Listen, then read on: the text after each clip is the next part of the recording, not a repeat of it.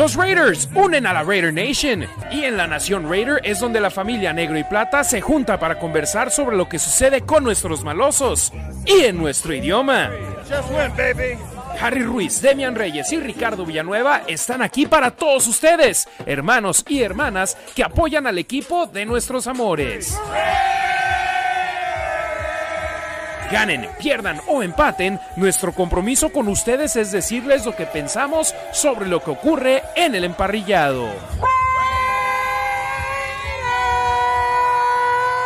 Bienvenidos a un episodio más en vivo de La Nación Raider.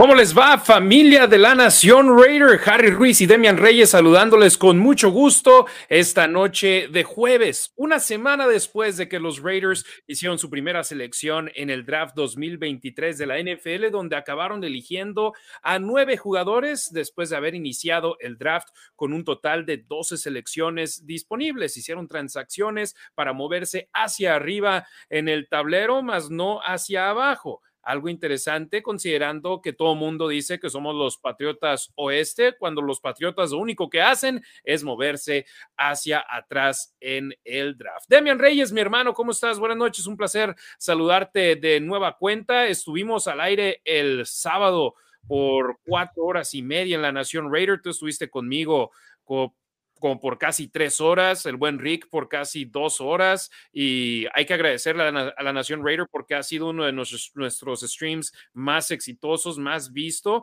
Sin ellos no sería posible, pero para mí no sería posible sin ti, hermano. ¿Cómo estás? Buenas noches. Buenas noches, Harry. Y sí, de hecho no sería posible sin ti, sin toda la gente que nos ve y sin mi buen Ricardo que hoy no nos acompaña. Muchas Exactamente. gracias. Y contento que ya empezó el calor aquí. Bueno, ya salió el em sol. Ya empezó el calor para ustedes. ¿Están que a 10 grados centígrados? No, como a 18, 19. Ya, eso es, para ustedes. Sí, ya, ya. Ahora estábamos acá en Las Vegas como a 21 grados, 22 grados y yo decía, todavía está un poquito fresco. 22 máxima llegó hoy. Mañana 26. No, acá en Las Vegas el viento fue el que me fregó a mí, ahora en la chamba, era el que me hacía sentir un poquito fresco, pero luego me ponía la chamarra y decía, no es eh, tanto para la chamarra, pero entonces me la quitaba y me daba frío, entonces estábamos ahí yendo y viniendo. Pero no, hombre, oye, llevamos el, día 2 del draft, fue el viernes pasado, y tenemos 788 views en ese stream o sea, sin duda alguna, uno de los más vistos para nosotros, eh, definitivamente el más visto el, último año. Entonces, muchas, muchas gracias a nuestra banda. Definitivamente el más visto en nuestra historia fue en el cual hicimos el programa el día que Devante Adams y Chandler Jones eh, llegaron al conjunto negro y plata, 1741 views. Entonces, no creo que tengamos una explosión así porque no llegará en ningún tiempo cercano un receptor abierto como Devante Adams, pero... que, era el de John Gruden. El de Gruden cuando lo despidieron. se anunció inmediatamente que había renunciado. Sí, ahorita estoy buscando a ver ese stream porque sí, yo me acuerdo, fue en octubre del 2021 cuando fue ese stream. ¿Por qué? Porque, o no, 2020, perdón, ¿verdad? ¿20 o 21? 20. 20. Sí, porque los Dodgers, los Dodgers estaban jugando en la postemporada esa noche y yo estaba en un bar viendo el partido con un amigo y de repente hay que entrar al aire ya. Y es lo que, lo que hicimos de inmediato, yo desde mi carro. Y fíjate, por alguna razón YouTube no me da acceso a, los, a las estadísticas de ese programa. Entonces, igual y sí, ese, posiblemente era el más visto, pero gracias, gracias a nuestra Raider Nation que nos está apoyando. Si nos están viendo en vivo en Facebook, compártanlo en sus grupos de Facebook con sus amigos en su muro. Si nos están viendo en YouTube, denle like al video, eso nos ayuda muchísimo. Eh, compartan el link en sus grupos de WhatsApp. Si nos están viendo en Twitter, denle un retweet. Si nos están viendo en Twitch, no sé qué se hace en Twitch, pero hagan lo que tengan que hacer en Twitch para apoyarnos. Gracias a toda la banda que nos está viendo en vivo. Si quieren que le damos su comentario o pregunta al instante. Déjenos una donación en lanacionraider.com o un super chat en youtube.com diagonal la Nación Raider en el stream en vivo. Déjenos un super chat y los leeremos de inmediato. Lo que sacamos del stream simplemente lo usamos para invertir de nueva cuenta en la Nación Raider para poder seguir haciendo estos programas por ustedes, por la Nación Raider, para la Nación Raider. Para eso estamos. Demian, el viernes tú y yo estuvimos un poquito encendidos cuando se hicieron las elecciones de tercera ronda de los Raiders porque tal vez no entendíamos en el calor del momento, viendo otras posiciones de necesidad de los Raiders, pero me parece con la primera y segunda ronda todos estábamos ok, se entendía la situación. En la tercera, está un poquito el signo de interrogación, pero de ahí en adelante creo que todo el mundo estaba de acuerdo con lo que estaban haciendo los Raiders. Hoy un poquito más de cabeza fría, después de una semana, un poquito menos de una semana de poder haber analizado los picks de los Raiders. ¿Estás un poquito más satisfecho con lo hecho por los malosos? Sí, no sé si ya nos queramos adentrar de lleno en mi opinión. Creo que es un, un draft bastante, bastante bueno en teoría, ¿no? Digo, no sabemos hasta dentro de dos o tres años. Creo que es un draft que va a dar muchos frutos. Quiero creer eso. Me parece sólido. El problema es que si queremos competir este año que viene, no veo jugadores en el draft que vayan a hacer que Raiders sea realmente un mejor equipo en el campo el segundo fin de semana de septiembre. Si colaboradores de inmediato no se ven que tú digas, ok, este va a llegar para romperla. Exacto, este Mayer creo que puede ser, digo en teoría, ¿no? Y nadie sabe aquí el futuro, bueno, por ahí hay algunos que sí, no nuestra audiencia, los, que nos escriben en Twitter sí saben el futuro, eh, pero... es este, Porque nos pasen los números ganadores de la lotería, ¿no? Exactamente, sí, que están seguros. Es que con Patsy va a hacer esto el siguiente año y no sé qué. Bueno, este, sí creo que Mayer puede ser un jugador que dure muchos años en la liga, 10 años, quizás más. Creo que es el, el ala cerrada, uno de los alas cerradas más completos. Creo que es más completo que Darren Waller. No tiene las mismas habilidades atléticas que Darren Waller, pero como ala cerrada, a lo mejor dura 10 años en la liga y a lo mejor los 10 con Raiders. Entonces es un excelente pick. Y eh, también hay que, hay que hablar del caso de Darren Waller. Él llegó a la NFL, tuvo sus problemas personales, estuvo en la liga, pero anexo en equipos de prácticas precisamente por sus problemas personales y pudo desarrollarse ahí y fue cuando los Raiders lo vieron en los calentamientos del partido entre Raiders y Cuervos en Baltimore donde decían, ah, caray, porque es tan bueno y a ver, no está protegido en el equipo de prácticas, vamos a jalarlo para acá a ver qué podemos hacer con él. Entonces, eh, Michael Mayer, él va a tener la oportunidad desde el primer día del campo de entrenamiento de poder ganarse la forma de entrar a los juegos del conjunto negro y plata. Y si quieres, ya empezamos a hablar de Michael Mayer, pero vamos a adentrarnos. Eh, con la primera selección de los Raiders en, en, ese draft en orden. Tyree Wilson, a la defensiva, 6 pies, 6 pulgadas de estatura, 276 libras, 5 temporadas en el nivel colegial. Aprovechó esta regla de todos los jugadores que estuvieron en el nivel universitario en el 2020, que recibieron un año adicional en sus carreras colegiales.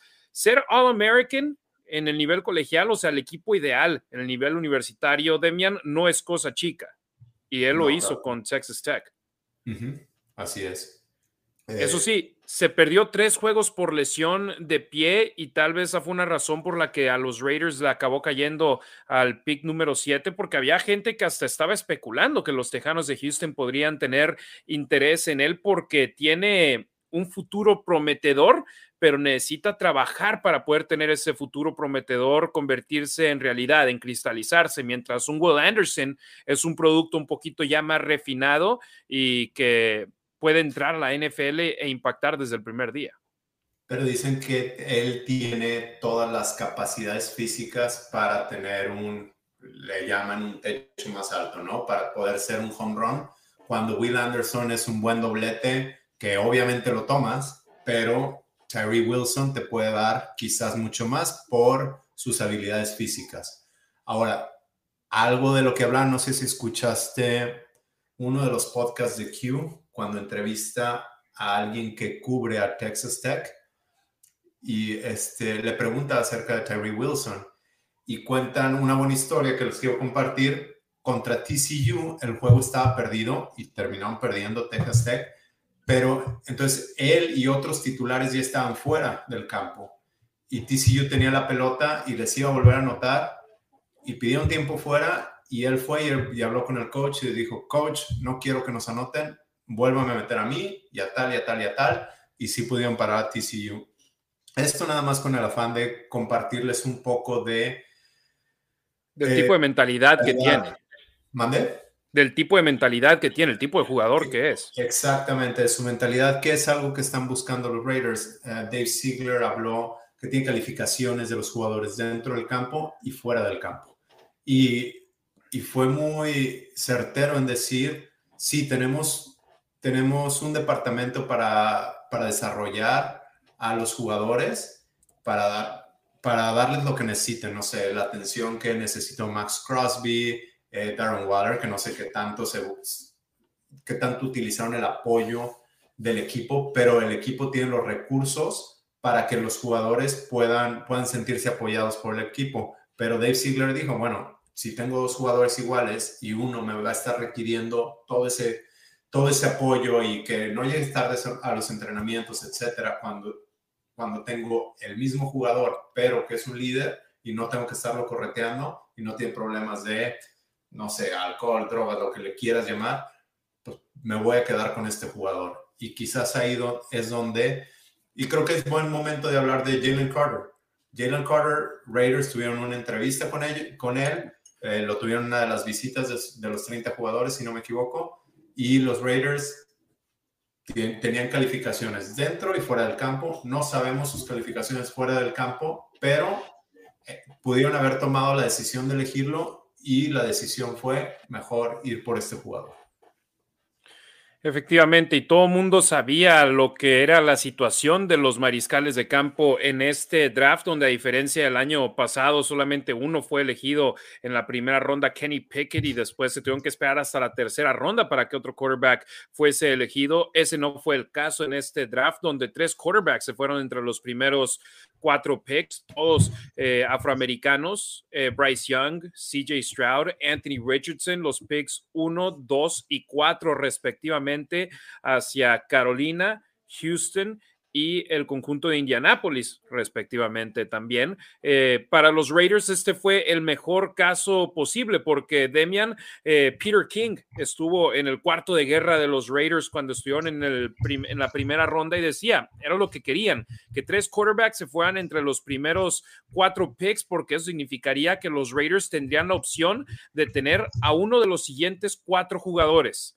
El tackle ofensivo Paris Johnson, el linebacker exterior Will Anderson, el esquinero Devin Witherspoon o Tyree Wilson, que también es un edge. Entonces, esos eran los cuatro jugadores que ellos tenían en la mira y de, gran coincidencia, los primeros tres acabaron yéndose en el draft. Paris Johnson con la sexta selección, Arizona brincó para tomarlo. Will Anderson Houston brincó al tercer pick para elegirlo a él y Devin Witherspoon, que en mi opinión fue una sorpresa que los halcones marinos de Seattle lo tomaran con el quinto pick porque muchos pensaban que iban a buscar reforzar su ofensiva y se acaban yendo con un esquinero un año después de que eligen a Tariq Woolen, de, que, acabó haciendo un gran papel con ellos y ahora simplemente ellos apuntalaron la defensa. Y Kobe Bryant también jugó muy bien para ellos el año pasado. Exactamente, entonces sorprendió a propios y extraños. Muchos creían que Christian González iba a estar como opción para los Raiders para tomarlo, pero ellos en su board no lo tenían tan alto y se acaban yendo por Tyree Wilson. Obviamente, si te fijas en el roster del 2023, Demian, estos Raiders tienen a otros elementos que pueden cubrir esa posición, específicamente Max Crosby y Chandler Jones. Pero Demian, el futuro, este podría ser el ala defensiva que esté del lado opuesto de Max Crosby del 2024 en adelante por muchos años. Obviamente este año tal vez arranque dividiéndose tiempo con Chandler Jones, pero tiene las armas para convertirse en una ala defensiva. Es más, voltea a ver a Crosby en el 2019 no jugó todos los snaps, estaba entrando de manera situacional y aprovechaba su tiempo de juego. Puede ser el mismo caso con Tyree Wilson. Y ojo, tú estás hablando de el ser titular o en una situación ideal de pase, pero eh, Tyree Wilson es muy versátil, puede jugar ah, eh, de, de tackle dentro, dentro del campo y puede también darle soporte no solo a Chandler Jones, también a Max Crosby. Cuando necesite un respiro, puede, entrar por él. Entonces creo que sí va a ser, va a ser utilizado, va a ser bien utilizado, pero es bueno apuntar que creemos tú y yo que las primeras dos selecciones de Raiders van a estar con Raiders por muchos años, van son buenas selecciones, no necesariamente son selecciones de impacto en el primer mes del año. Exactamente, que por ejemplo volteas a ver a Bryce Young, a CJ Stroud, a Will Anderson, a Devin Witherspoon, a Anthony. Eh, eh, los primeros six picks del draft, precisamente los que acabamos de mencionar, los seis, son titulares desde el primer día. Y aunque sea el caso, por ejemplo, de Anthony Richardson, que puede batallar en el arranque de la temporada, lo van a dejar crecer con esos dolores de tener errores. ¿Por qué? Porque esa es la forma en la que esos equipos están armados. Sí, definitivamente. Entonces, Tyree Wilson, el primer pick de los Raiders este año, un techo alto y esperemos pueda llegar a ese techo porque los Raiders en sus selecciones de primera ronda recientes no han podido pegar de la manera en eh, las que quisiéramos en el draft de la NFL. Y aquí quiero echar un vistazo a los jugadores de primera ronda que tomaron los Raiders en años anteriores. Y tenemos que irnos el último pick de primera ronda, 2021, Alex Edward ya no está en el equipo. 2020, Henry Ruggs, Damon Arnett ya no están en el equipo. 2019, Cleveland Farrell, Jonathan Abram ya no están en el equipo. Josh Jacobs está con la etiqueta de jugador franquicia. Solo puede jugar con los Raiders prácticamente esta temporada. 2018, Colton Miller sigue con el equipo, es el tackle izquierdo, pero voltea a ver Gary Conley fuera de la liga, Carl Joseph creo que todavía sigue jugando, 2015 Amari Cooper, 2014 Khalil Mack, ambos los enviaron a otros equipos, 2013 DJ Hayden y en el 2012 y 2011 no tuvieron picks de primera ronda. Entonces la primera ronda no ha sido favorable para el conjunto negro y plata en la última década y eso tiene que cambiar porque estos son ningún jugador en el draft es seguro que pueda ser exitoso, Demian. Pero los de primera ronda son los que se supone deben de tener mayor posibilidades de poder conseguir ese segundo contrato en la liga. Exacto, y eso es a lo que Raiders le está tirando. El último, ok, el último jugador de primera ronda que extendieron los Raiders hasta hace años había sido Tyvon Branch y después, ¿quién? Bueno, Sí, no, aquí estoy viendo la lista. McLean se fue, Hayward Bay se fue, Darren McFadden, 2008. Ah, Darren McFadden. Ajá. Pero Michael Huff, tal vez. Creo que no. No sé. Mm, bueno, uno segurote. Y es más, Tyvon Branch ni siquiera fue de primera ronda, hermano. Ah, sí.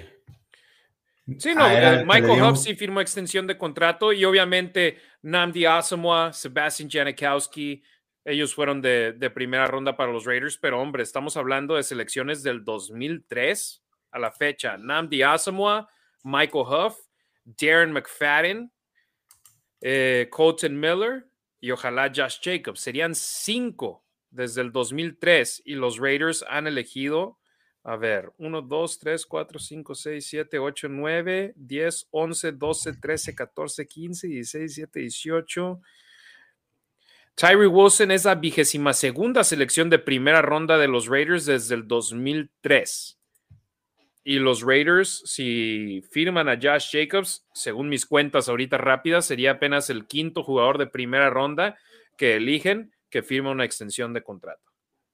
Wow.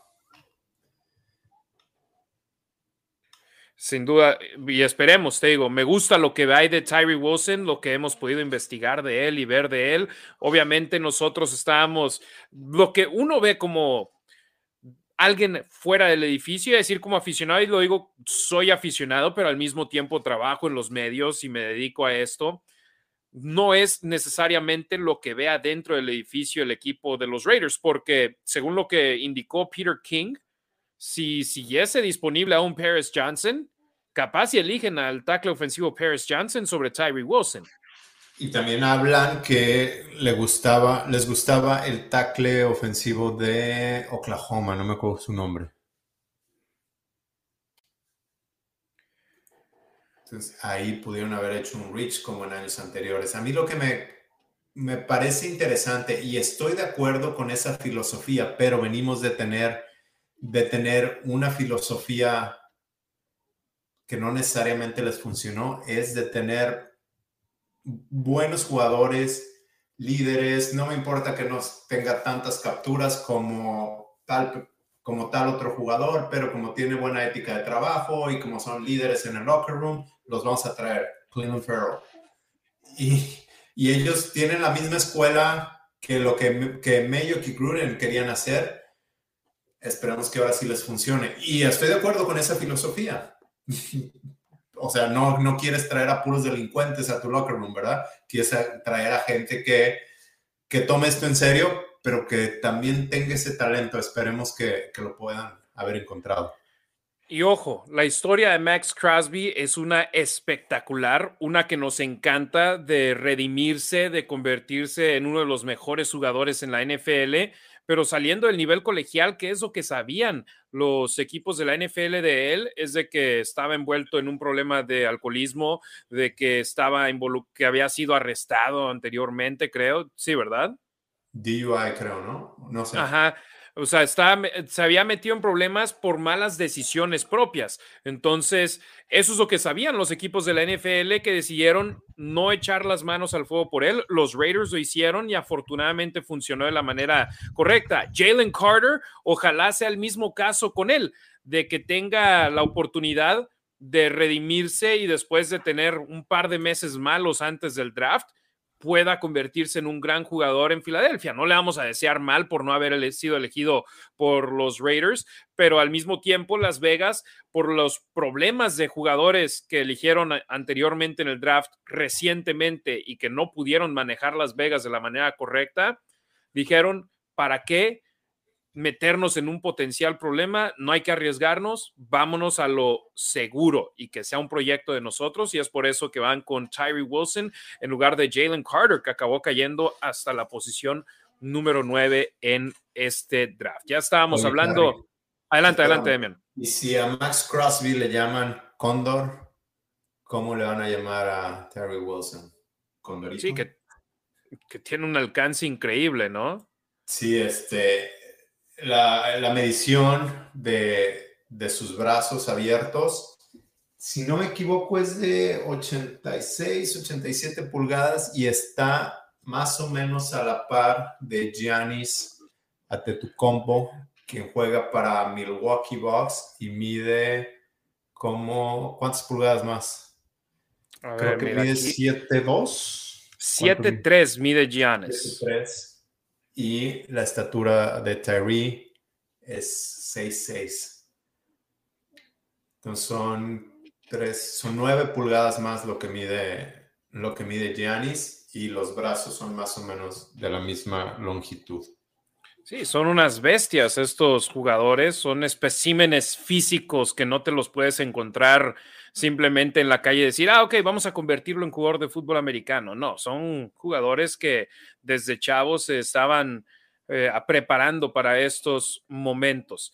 Pasamos ahora sí al lado del la cerrada Michael Mayer de la Universidad de Notre Dame, donde de manera interesante, Demian, en cuanto estaba por arrancar la segunda ronda del draft, estábamos escuchando que los Raiders eran uno de los equipos que estaban buscando brincar en este draft, de que para poder meterse de nueva cuenta en la primera ronda y eso no acabó sucediendo porque y hubo la oportunidad de realizar un intercambio, pero y era con Kansas City.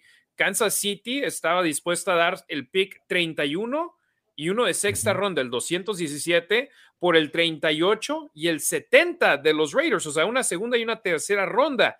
Y la calculadora indicaba de que no era un buen valor para los Raiders, entonces los Raiders no realizaron un intercambio y ya el mero día de la segunda ronda brincaron en el draft y tomaron a Michael Mayer con el pick número 35, que era el cuarto de la segunda ronda. Originalmente, Demian, yo escuché, van a brincar, yo dije, ok, van a ir por otro jugador defensivo, un esquinero. Ya agarraron al ala defensiva ir por el esquinero. Habíamos escuchado que la posición de ala cerrada era una muy profunda en este draft, pero se acabaron yendo por Michael Mayer, que estaba clasificado por The Athletic como el mejor ala cerrada en la clase del 2023 del draft y cayó a la segunda ronda. Y si bien muchos creíamos defensa, defensa, defensa, defensa, también había un hueco ahí en ala cerrada.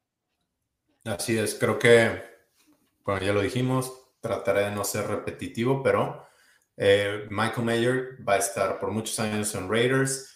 Si todo sale bien, eh, tiene todas las características que necesita un buen ala cerrada. Lo comparan de alguna manera, obviamente, con eh, guardando perspectiva con Gronkowski y creen que puede ser lo que McDaniels necesitaba para, para correr su sistema. Le dicen Baby Gronk, de hecho, ¿no? Así es, y usa el mismo número. Uno de sus el mismo número que usó otro jugador de Raiders que también fue a la cerrada y que está en el Salón de la Fama. Y también de Notre Dame. Exactamente, a ver si se repite la historia. Muchos dicen Goes to the Post 2.0, ¿será? Ojalá.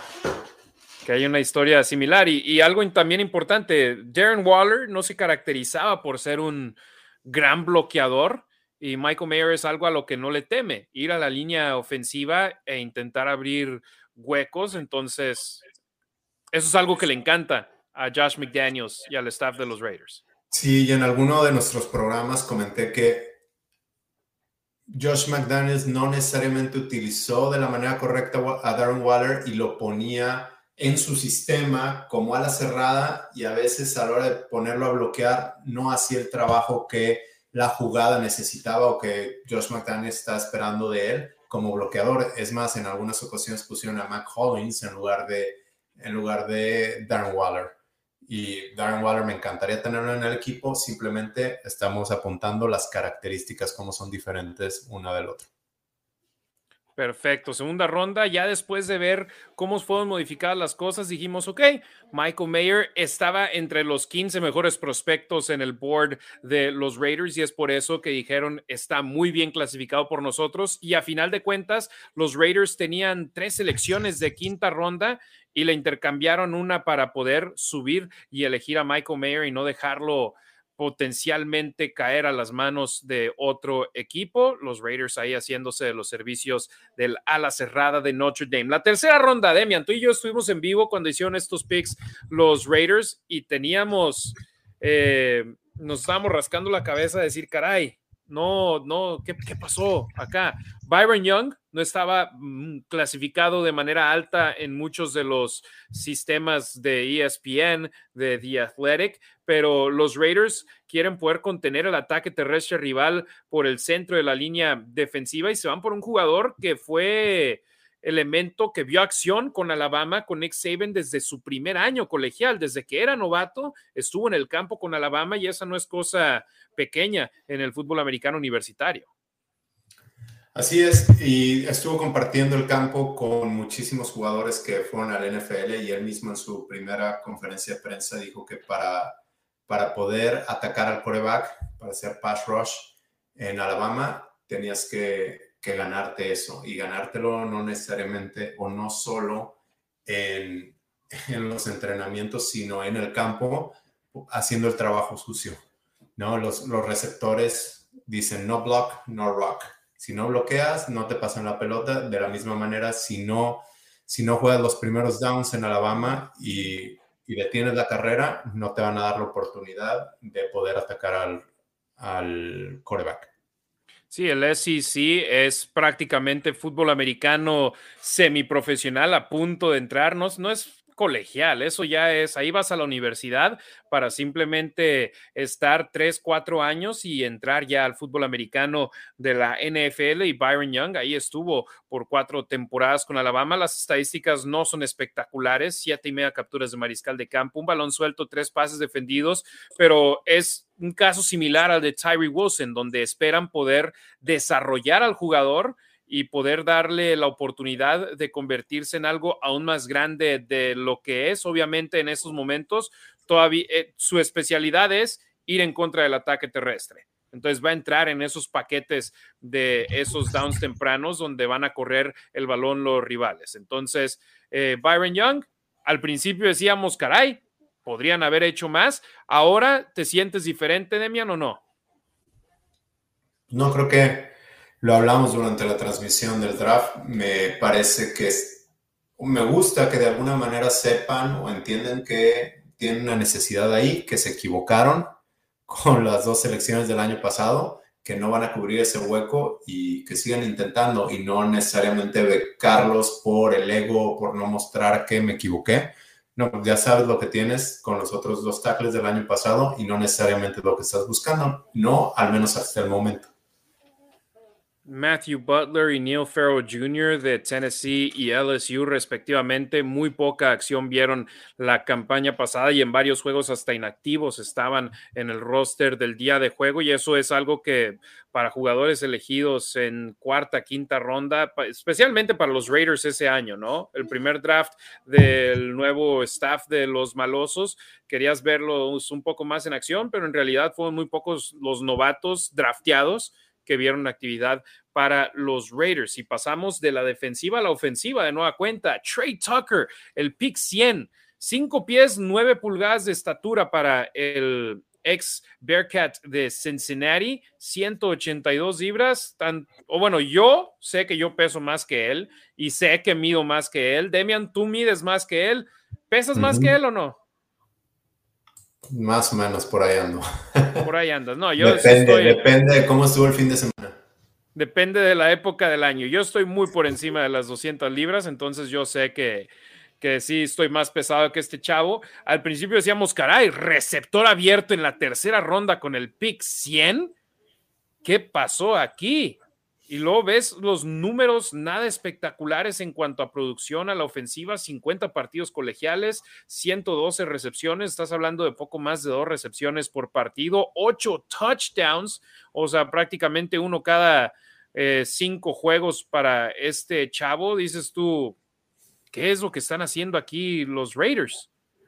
Y ya después volteas y ves lo que han hecho anteriormente en otros equipos, el staff anterior el staff actual, perdón, de los Raiders, les gusta poder tener armas de este tipo múltiples. Al principio decíamos, eso significa que Hunter Renfro se fue. Y no, siguen el equipo y pueden utilizarlos al mismo tiempo sobre el emparrillado. Hablando yo con gente que tiene conexiones dentro del edificio, me decía, no, están interesados en poder utilizar a Trey Tucker y a Hunter Renfro al mismo tiempo sobre el emparrillado. Ok, eso es bueno saber. Yo no necesariamente daba por hecho eso que Hunter Renfro está fuera del equipo. Qué bueno. Y no, nada más por estas elecciones, ¿eh? sino por las, contrataciones durante, durante la agencia libre. Ahora, este jugador dijo Ziegler que él lo ve como un receptor completo, no solo en el slot. Y por su velocidad también. Los números que tiene no son espectaculares, pero también no tenía un coreback que le lanzara la pelota. Entonces, se va a ver diferente en un sistema con, con, una, con alguien que tenga una buena mentalidad ofensiva y con un coreback mejor y que lo puedan, que lo puedan hacer que tenga, tenga opciones abiertas para poder correr sus rutas. Lo que sí es que dicen, bueno, y es que es muy completo y regresa patadas y va a jugar equipos especiales y también es gunner Gunner es el jugador que en las patadas de despeje está como receptor y trata de taclear al, que recibe la patada, lo cual me parece perfecto, pero realmente haces un trade hacia arriba para agarrar a alguien en tercera ronda de equipos especiales y esto me recuerda al Special Teams War Daddy, quien ahora está en Pittsburgh, ¿cómo se llama? De Clemson. Eh, yo pensé que estabas hablando de Limp Bowden, que también fue algo que mencionamos en el programa la semana pasada. Channel News, de la misma, ronda.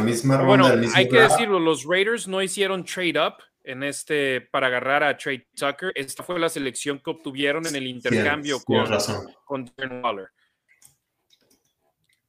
Pero de todas maneras, es un pick adicional que conseguiste y es un pick top 100, porque es el 100.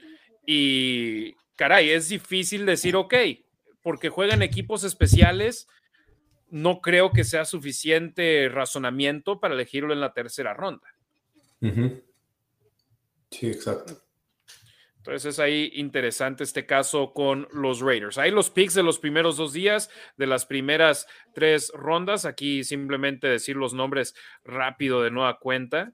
Eh, Tyree Wilson, primera ronda, Michael Mayer, segunda ronda, Byron Young y Trey Tucker en la tercera ronda. Y en el último día, Demian, los Raiders hicieron intercambios hacia arriba para poder conseguir dos selecciones de cuarta ronda, una de quinta ronda, una de sexta, una de séptima ronda.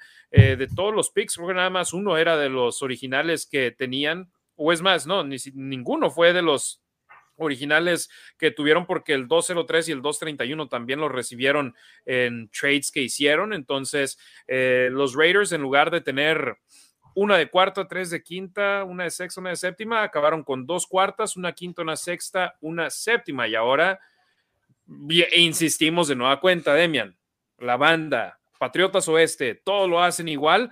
Los Patriotas, ¿cuántas veces los ves hacer intercambios hacia arriba en drafts? Ellos están contentos de irse hacia atrás. Y es más, 10 picks por detrás de los Raiders acabaron consiguiendo a Cristian González, que muchos tenían como el mejor esquinero del draft o por lo menos top 2 en este draft, en esa posición. Sí, así es. Eh, mucha gente lo tenía como uno de los mejores esquineros, pero es gente, bueno, analistas no necesariamente tienen acceso a, a la información de los equipos, entonces a esos scouts tu análisis puede ser muy distinto al mío. Es una. Y este, sí, creo que, ah, bueno, un ejemplo de esos era el linebacker, outside linebacker de, de Army, Carter, Carter III, lo tenían hasta arriba también en los mock drafts. Si tú hacías un mock draft en PFF o en, The Draft Network, creo que se llama, eh, te lo llevabas entre las primeras tres rondas no fue seleccionado. Las calificaciones que tiene la gente son muy diferentes y más que podemos tener tú y yo que no nos dedicamos a eso, pues son, van a ser muy diferentes a las calificaciones que tiene la gente que todo el año está siguiendo a sus jugadores, es más, años anteriores, porque vas a ver un juego y te brinca un jugador y dices, ah, bueno, este año no es elegible, pero el siguiente año le vas a seguir echando el ojo. Exactamente, o hasta el propio eh, el liniero ofensivo que tomó Baltimore en la séptima ronda, que sufrió ruptura de ligamentos en el combine y que acabó yendo a hacer el bench press de todas formas, acabó en la séptima ronda y es jugador proyecto a futuro. Y es para eso que los tomas tarde en el draft y cada equipo tiene filosofías diferentes en los drafts. Para los Raiders, esta fue su filosofía en el tercer día. Se fueron por el esquinero Jacorian Bennett, el segundo jugador más rápido en el combine de la NFL este año, 4.3 segundos, las 40 yardas, mi estimado Demian, donde te fijas, los Raiders te encantan los jugadores rápidos, pero también volteas a ver cinco intercepciones y 31 pases defendidos entre las últimas dos campañas colegiales donde estuvo con la Universidad de Maryland. Y es un jugador sin muchas millas en sus piernas en cuanto al fútbol americano colegial, porque no vio actividad como titular en la prepa hasta su último año y es una de las razones por las cuales no pudo, no tuvo ofertas de División 1 temprano o más bien en el nivel de preparatorias, además de que sus calificaciones no eran buenas. Entonces, sumas esos dos casos y se fue al colegio comunitario los primeros dos años y cerró su carrera colegial en Maryland. Así es, y mucha gente lo compara con Deontay Banks, quien se fue la primera ronda del draft. Dicen que si Deontay Banks no hubiera estado al lado opuesto de él, quizás al que le hubieran echado el ojo hubiera sido a Jacoran Bennett. Ahorita hablabas de filosofía, solo quiero mencionar que se mencionaba, no, bueno, estás hablando de los Pats, pero se mencionaba mucho de Ziegler y McDaniels, que si tienen sus reglas, su filosofía, no, no son tan emocionales como lo era Gruden. Gruden se enamoraba de un jugador y a toda costa. Entiendo por lo que hemos leído de, de Ziegler tienen su filosofía y si no está dentro de sus métricas ese jugador, no, no brincan por él o, se esperan o hacen lo que tienen que hacer. Ahora, en las últimas rondas, ya las cosas van más rápido y si son los jugadores que tú tienes vistos. Por eso, o depende de cómo, cómo vaya cayendo el, el tablero, ¿no? Que eso fue lo que pasa más adelante. Exactamente, y Corey y Bennett brincaron en el draft los Raiders, es el segundo pick del último día fue precisamente Jacorian Bennett. De enviaron las elecciones 109 y 174 a los Jets de Nueva York por la 104 para elegir a este esquinero de la Universidad de Maryland. Ahí vamos a las mismas, Demian. No sé si pueda ser colaborador desde el primer día en la posición Jacorian Bennett, pero va a ser interesantísimo en el campo de entrenamiento y en la pretemporada ver a este esquinero de 5 pies, 11 pulgadas, 195 libras, súper rápido, ver si se puede adaptar al nivel de la NFL y competir por un puesto. Porque un Cristian González, un Devin Witherspoon, ambos dices titulares desde el primer día. Jacorian Bennett, va a pelear por un puesto en una posición que no es profunda para los Raiders, donde de los esquineros que tal vez em, eh, Duke, Shelley. y Nate Hobbs, puedas decir que sean titulares y de ahí en más todos están peleando por un puesto. Sí, quizás. Que creo que se lo va a ayudar al novato, ¿no? Poder, poder realmente tener una oportunidad de pelear por el puesto. Otra vez, no sabemos, no sabemos qué va a pasar parece ser una buena selección y, con buen valor y ojalá, y, le, ojalá le dé frutos a Raiders. Que por ejemplo, vamos al 2020, el único jugador de los Raiders de ese draft que sigue bajo contrato es Mick Robertson, esquinero también, que el año pasado fue su primer año donde ya vio más acción extendida Hubo momentos malos, hubo momentos buenos, pero esa es la única forma en la que sabes si en la NFL vas a poder sobrevivir o no, si te vas a hundir o si vas a poder nadar hacia la zona prometida. Entonces, eh, Jacorian Bennett, le decíamos el mejor de los éxitos, los Raiders brincaron en el draft para elegirlo a él, al igual que brincaron en el draft para elegir al mariscal de campo Aiden O'Connell de la Universidad de Purdue, seis años con ellos, donde pasó de ser el octavo quarterback en la plantilla durante su primera temporada a ser el titular las últimas tres campañas con ellos. Top 5 en casi todas las categorías aéreas de Purdue y algo que me pareció interesante, Demian, fue que especificaron, es alguien que no se sale del sistema. Lo que el coach le dice es lo que hace. Y yo dije, este es jugador de Josh McDaniels. Eso es lo que quiere Josh McDaniels. Cuenta Ziegler que lo vio desde octubre y que le dijo, este jugador te va a interesar. Ya después cuando Coach McDaniels tuvo tiempo de analizarlo y después de entrevistarlo, al parecer, a, pesar de, lanzar muchas intercepciones, al parecer entiende bien los sistemas, es inteligente, no es un jugador móvil eh, para nada y no se va a salir del script, que es justo lo que creemos que McDaniel está buscando. Que ojo, me, Puede ser de ¿eh? dio risa que leí algún lado que tenía la movilidad de un árbol. sí, así es, de estar ahí parado. Perdón, te interrumpí adelante. No, no, ojo, y puede ser una buena selección como. como Ajá, como quarterback 2. Y el resto de su carrera. O sea, puede ser un Hoyer eh, por el resto de su carrera y pues un ah, Ryan Fitzpatrick que tenga momentos de brillantez de repente cuando entra al campo, pero no es un quarterback que quieras tener de titular entrando a la temporada. Sí, no, no por el momento. Y menos, lo, único que sí es que creo que McDaniels, el genio ofensivo, creo que también se tiene que adaptar un poco más a los tiempos. Y a mí me hubiera gustado, tú no querías ser quarterback de Fresno State, entiendo que era un quarterback bastante móvil me hubiera gustado ver algún coreback más proyecto, proyecto que tuviera un buen offside Quizás él es un buen proyecto como coreback 2, ¿no? Pero no, no va a ser tu coreback 1. Para los que están renegando y se quejan que porque Chase Garbers está ahí, ¿tú qué dirías, Demian? De que Chase Garbers pues fue, no fue seleccionado en el draft, no lo conocemos. ¿Sabes quién sí lo conoce? Big Tafer que Vic le preguntas a qué equipos le va y dice a la selección de, soccer de Argentina y a los equipos de Cal Berkeley. Entonces, él sí seguía a Chase Garbers y siempre dijo que era malito, malito.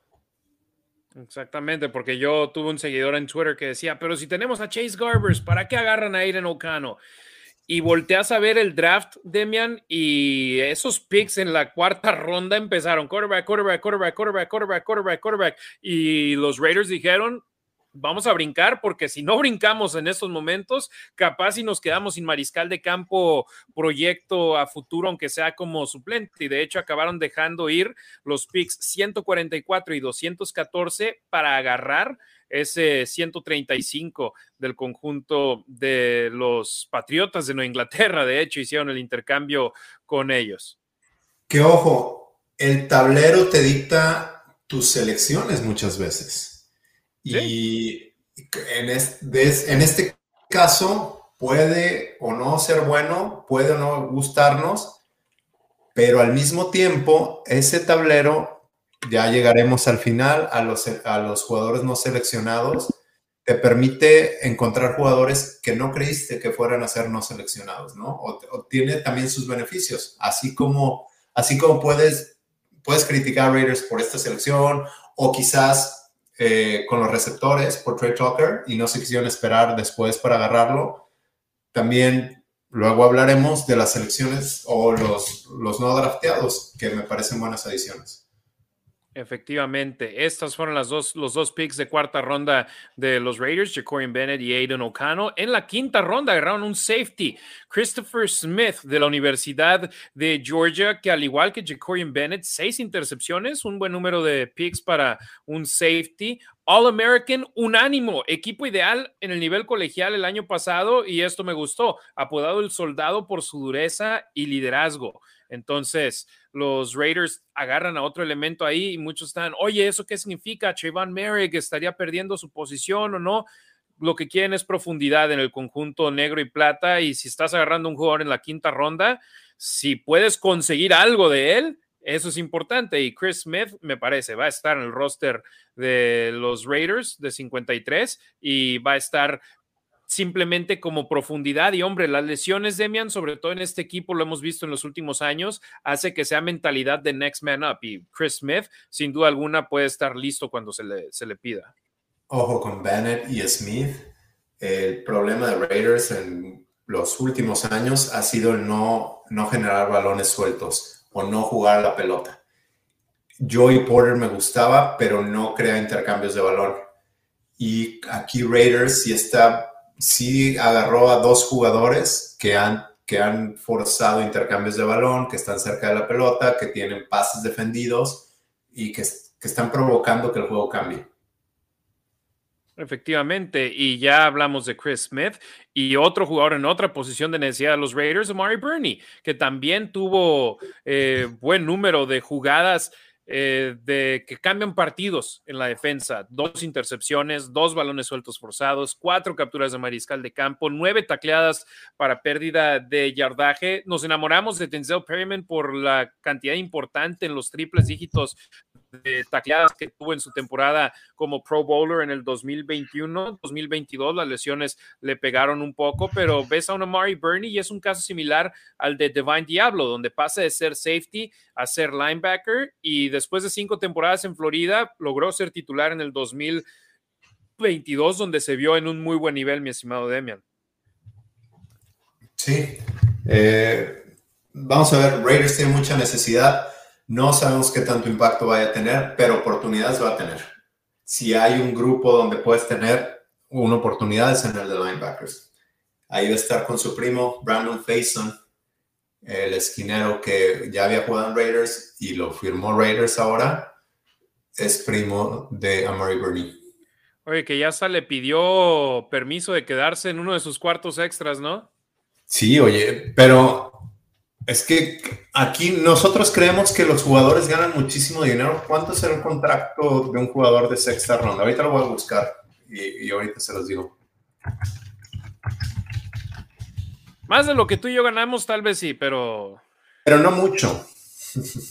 No, sí, sí, mucho más, pero. Dice: el ah. primer pick de sexta ronda va a ganar aproximadamente 4 millones de dólares y recibir un bono por firmar de mil 229.940 dólares. Entonces, el bono es lo que se queda de manera garantizada. Todo lo demás depende en estar en el roster final de 53, en estar elegido para el partido, en el ver acción y, y los bonos adicionales a ello. No varía mucho según Spot Track la proyección del primer pick de la sexta ronda que fue de los Cowboys, Eric Scott Jr. ¿Ese es el de la buena historia? No sé si viste el video. No estoy seguro, hermano. Y la última, son menos de 100 mil dólares la diferencia. sí, menos de 100 mil dólares la diferencia en el valor total del contrato, en el, en en el bono por firmar, ahí es donde varía pero sí proyectan 4 millones dólares para Mary Bernie. Eh, Oye, la cosa es, el tiempo promedio en la NFL que dura un jugador son un poquito más de tres años, pero eso es todos los jugadores, entre los jugadores como Chandler Jones, que ya van para más de 10 años, y hay novatos que duran una temporada y se acabó. Entonces, por ello, por ejemplo, a Mary Bernie, tiene el potencial de, si no, su carrera no va hacia ningún lado, el dinero que firmó en el bono por firmar sea todo lo que tenga garantizado en su cuenta de banco. Entonces, si quiere ahorrar esos 600 mil quedándose en, la casa de Brandon Faison, que ya es un veterano en la liga, que ha consumado varios contratos de un año en otros equipos, caray, que eh, toda la libertad para él de hacerlo, ¿no? 165 mil dólares es el bono que proyectan. A ese quítale... Eh, impuestos. Sí, impuestos y el 5 o 10% que le cobre la gente, no te queda mucho. Sí, exactamente. Entonces, por eso que había banda juzgando. Digo, no, para nada, para nada. Pero me gusta, me gusta este pick para los Raiders, una posición donde el año pasado, Demian, acabaron jugando eh, Luke Masterson y Darian Butler, agentes libres no drafteados de los Raiders en el 2022. Entonces tendrá la opción Amari Bernie de poder hacerse de un lugar con los Raiders. Yo creo que sí va a estar en el roster final de 53 y esperemos pueda ser un colaborador. Y ya la séptima ronda es prácticamente para proyectos, para jugadores que tienen cualidades físicas que tú piensas puedes hacer buenas cosas con ellos. Y es el caso en este Jade Silvera, pick 231, tackle defensivo que estuvo el 2022 con Arizona State y los cuatro años previos con Miami. Activo poniendo presión al quarterback, pero solo tuvo tres y media capturas de mariscal de campo. Eso prácticamente me suena a la mayoría de los linieros defensivos de los Raiders en los últimos años, que ponen presión, presión, presión, presión, pero no le logran llegar a los quarterbacks. Pero en el caso de Jade Silvera, los expertos dicen que tiene el potencial de poder ser disruptivo en la NFL. Sí, y juega más como tackle nariz. Está grandecito y puede poner presión. Por lo que escuché de también en el podcast, es más de hoy, de Q, entrevistó a alguien que cubre a, la Universidad de Arizona y decía que no es muy disciplinado en cuanto a sus asignaciones, pero sí corre mucho dentro del campo. Entonces no se ha por vencido, que es como Max Crosby, que tiene, que tiene mucha personalidad, no sé si vieron el video o la foto donde le echa agua con, su botella de agua a Caleb Williams, el coreback de la Universidad de USC. Este, lo puedes tomar bien o mal. Él dice que no, no es un jugador malintencionado, pero que sí de repente te va a dar, que tiene mucha intensidad, entonces de repente te va a dar uno o dos castigos de agarrando de la máscara ilegal o algo que no está bien pensado, pero, de repente prefieres esos a algunos que tienes que estar apoyando, echándole porras para que se, para que se prendan, ¿no? Y que le echen ganas. De que se aviven algunos, que parece que están muertos por dentro. Entonces, estos son los nueve picks de los Raiders en este draft. Tyree Wilson, Michael Mayer, Byron Young, Trey Tucker, Jacorian Bennett, Aiden O'Connell, Smith, Omari Bernie y Nesta Jade Silvera. Una nueve en total, una clase grande de picks para los Raiders. Entraron con 12 picks y lo dijimos, Demian, no van a agarrar a 12 jugadores en este draft y acaban agarrando a nueve. ¿Y cuántos crees tú de estos nueve que pueden terminar en el roster de 53 de los malosos? Es que si analizas uno por uno y tratas de ver lo positivo y las fallas de Raiders tienen una razón de ser esos picks y te gustaría creer que todos. Eh, Ziegler dijo antes del draft que él iba a seleccionar 12 jugadores que fueran de impacto esta temporada, pero al final de cuentas los números te dicen que si sacas cuatro jugadores que, que contribuyan a lo largo de los años de un draft, es un buen draft. Y también algo interesante que hay que mencionar, a diferencia de años pasados donde eh, durante la pretemporada, prácticamente después de cada juego, los rosters iban disminuyendo poco a poco hasta sobre el final de la, de, más bien en la semana previa al arranque de la temporada donde tenías que bajar a 53. Este año solamente hay una fecha donde va a bajar el roster de 90 a 53 el 29 de agosto. Entonces va a ser una pretemporada interesante, Demian, para los Raiders, para decir, ok, los malos y todos los equipos en la NFL eh, van a tener la oportunidad de esperar hasta eh, ese día en agosto para poder hacer los cortes finales. Entonces, eh, los, todos los novatos tendrán la oportunidad de ser en el equipo, a excepción de que haya un jugador que le gusta a los Raiders, que lo quieren firmar como agente libre, entonces ya ahí pueden cortar a alguien los Raiders para llenar el puesto con alguien más. Así es. Ahora, eh, pensamos muchas veces en roster de 53, pero la manera en que Ziegler y bueno, todos los general managers forman el, el roster no es con 53, sino es eh, más eh, el equipo de prácticas y tienen que tener a sus jugadores en mente que van a traer en el momento que sea necesario, ¿no? Efectivamente. Oye, saludos a nuestra banda que nos está viendo en vivo en estos momentos. Si quieren que leamos su comentario completo, su pregunta, déjenos una donación en lanacionraider.com o por medio de Super Chat en, la, en YouTube, en nuestro stream en estos momentos. Nos aparecerá en la pantalla, recibiremos una notificación y detendremos de lo que estamos hablando para leer sus comentarios los jugadores que ya mencionamos, los nueve que los malosos consiguieron por medio del draft, no son los únicos que los Raiders sumaron en los últimos días a su plantilla, porque también están los agentes libres no drafteados, entre los cuales aparecen un par de una posición de un grupo, Demian, donde nos sorprendió que los Raiders no eligieron a nadie en la línea ofensiva. Pero ah, es aquí donde me refería que el tablero no te lo dicta el tablero es el que te va dictando qué es lo que tienes que seleccionar. En su momento se fue un buen receptor cuando creemos que no era necesario y quizás lo pudieron haber agarrado más tarde. Igual con el coreback, este, hubo varios equipos que empezaron a seleccionar corebacks, pero eso te permite que otros jugadores no sean seleccionados.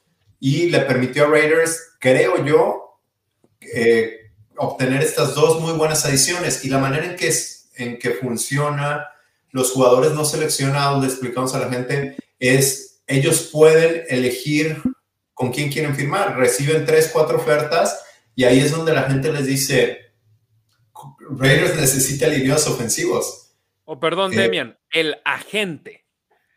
Ajá. Medio te entendí, el agente. O la gente, dije, no, la gente, la raza, no, es el agente. Su agente, quien lo representa, el representante de estos jugadores y sus coaches les pueden decir, a ver, ¿sabes qué?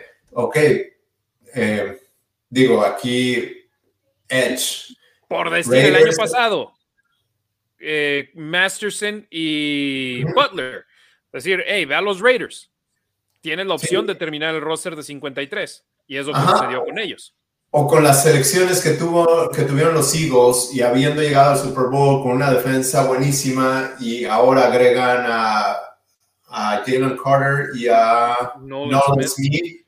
Oye, tienes ofertas de Eagles, puedes venir a Eagles o puedes ir a Raiders eh, como línea defensivo. Tienes más oportunidades de quedarte en el equipo con Raiders que con Eagles. Sí, que tú, por ejemplo, dirías, uy, si voy a los Eagles, son una franquicia que tiene una alta posibilidad de entrar a la postemporada. Sí, pero al mismo tiempo es una franquicia donde defensivamente va a estar difícil que acabes en ese roster. Pero van a entrar a la postemporada contigo o sin ti. Exactamente. ¿Quieres jugar o quieres a lo mejor no jugar, que te corten a la mitad del campamento?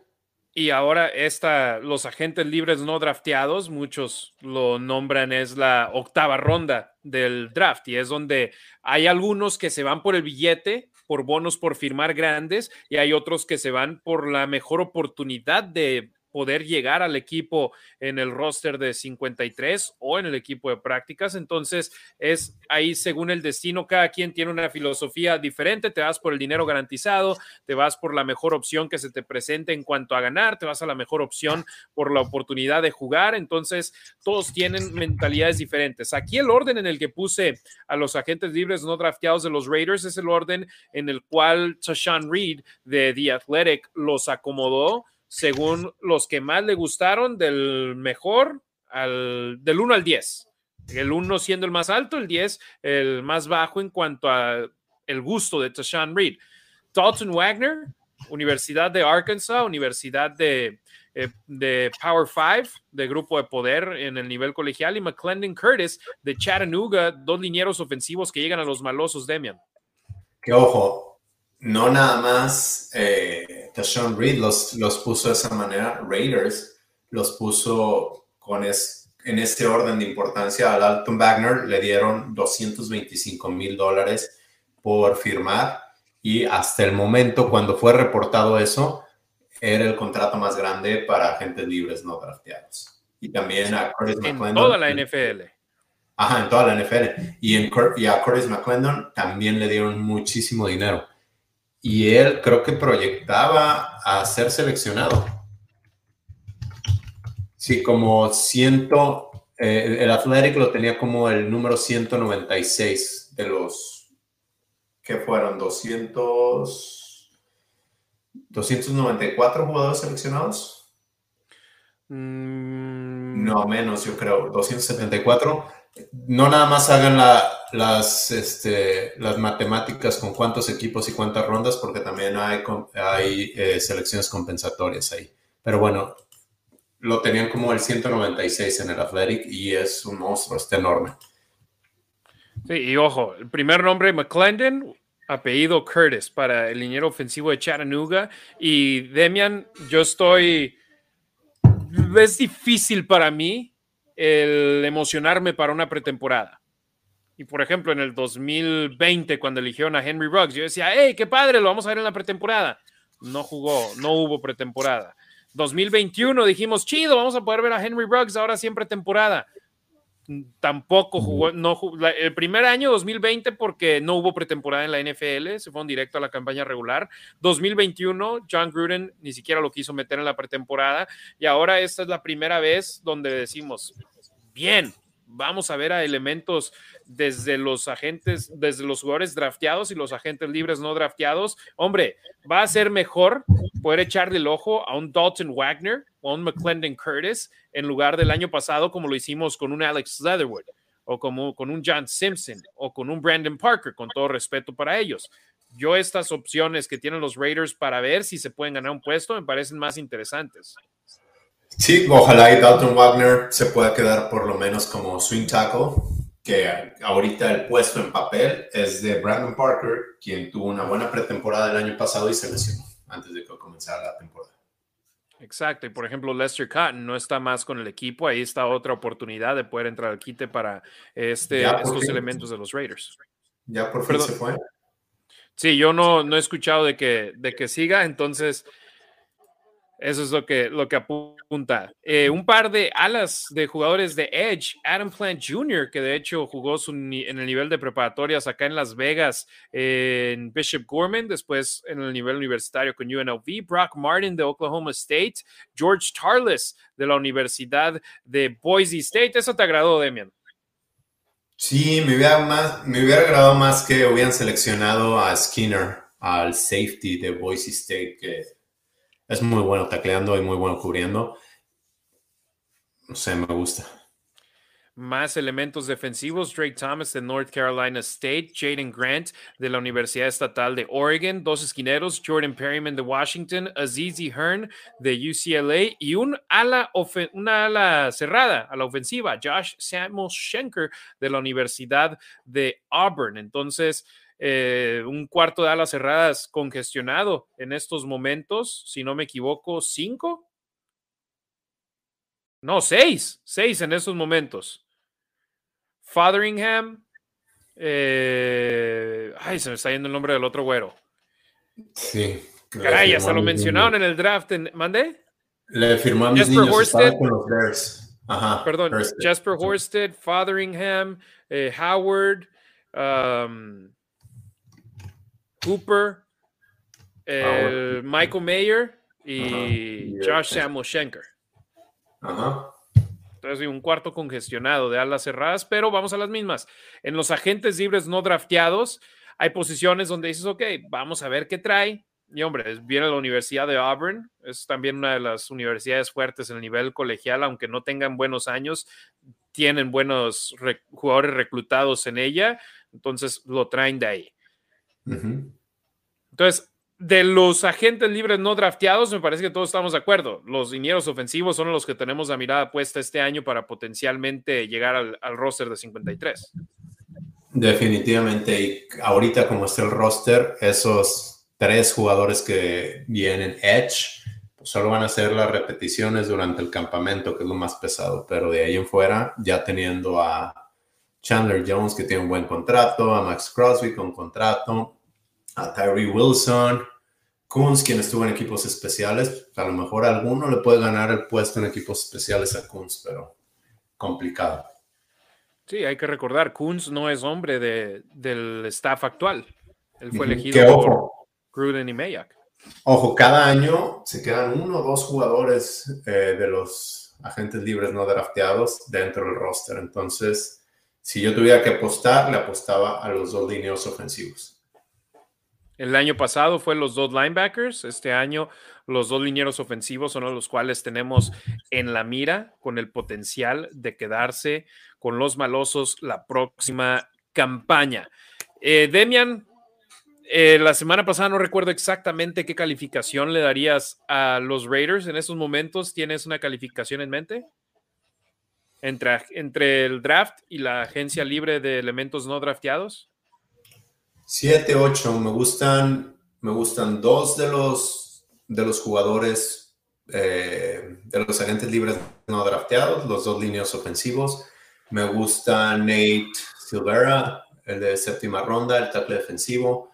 Eh, creo que pueden tener algún rol me, gustan los dos, las dos primeras selecciones como jugadores que van, espero tener Raiders por muchos años, que lleguen al segundo contrato, pero, repito, no creo que tengan impacto inmediato.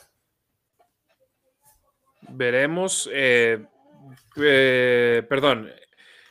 Mel Kiper le dio una calificación de B a los Raiders en este draft, pero al mismo tiempo fue la calificación más baja que dio eh, una B que tú me dices, un 8, un siete y medio va a ser tu calificación en el draft, creo que todo mundo lo aceptaría, pero a final de cuentas, la realidad es que de un draft no vas a saber bien cuál es la calificación final hasta un par de años después. Puedes tener una calificación inmediata donde dices, caray, este jugador hizo un gran papel, pero luego cae el siguiente año o arranca lento y después encuentra la manera de desarrollarse. Eh, Demian, tú me compartiste el link del podcast de Mike Mayak con Chris Long, que eligieron con el segundo pick los Rams y Long batalló para eh, poder encontrar su, nivel en la NFL y él fue el pick dos. Y tardó dos años, dijo. Y ganó dos Super Bowls después de dejar la franquicia que lo eligió. Entonces, o sea, es lo que la, NFL es algo que es un muy, muy diferente. Em, a eso me refiero con estos jugadores. Creo que pueden salir algunos que jueguen más del promedio. Espero. No sé, espero que sean Raiders. No sé si lo sean de impacto y en Raiders. Exacto. Ahorita vamos a mandar aquí un saludo. Nos dejaron una, una donación. Entonces, en lo que me aparece aquí, le damos una, una lectura. Si quieren que leamos su comentario, Raider.com.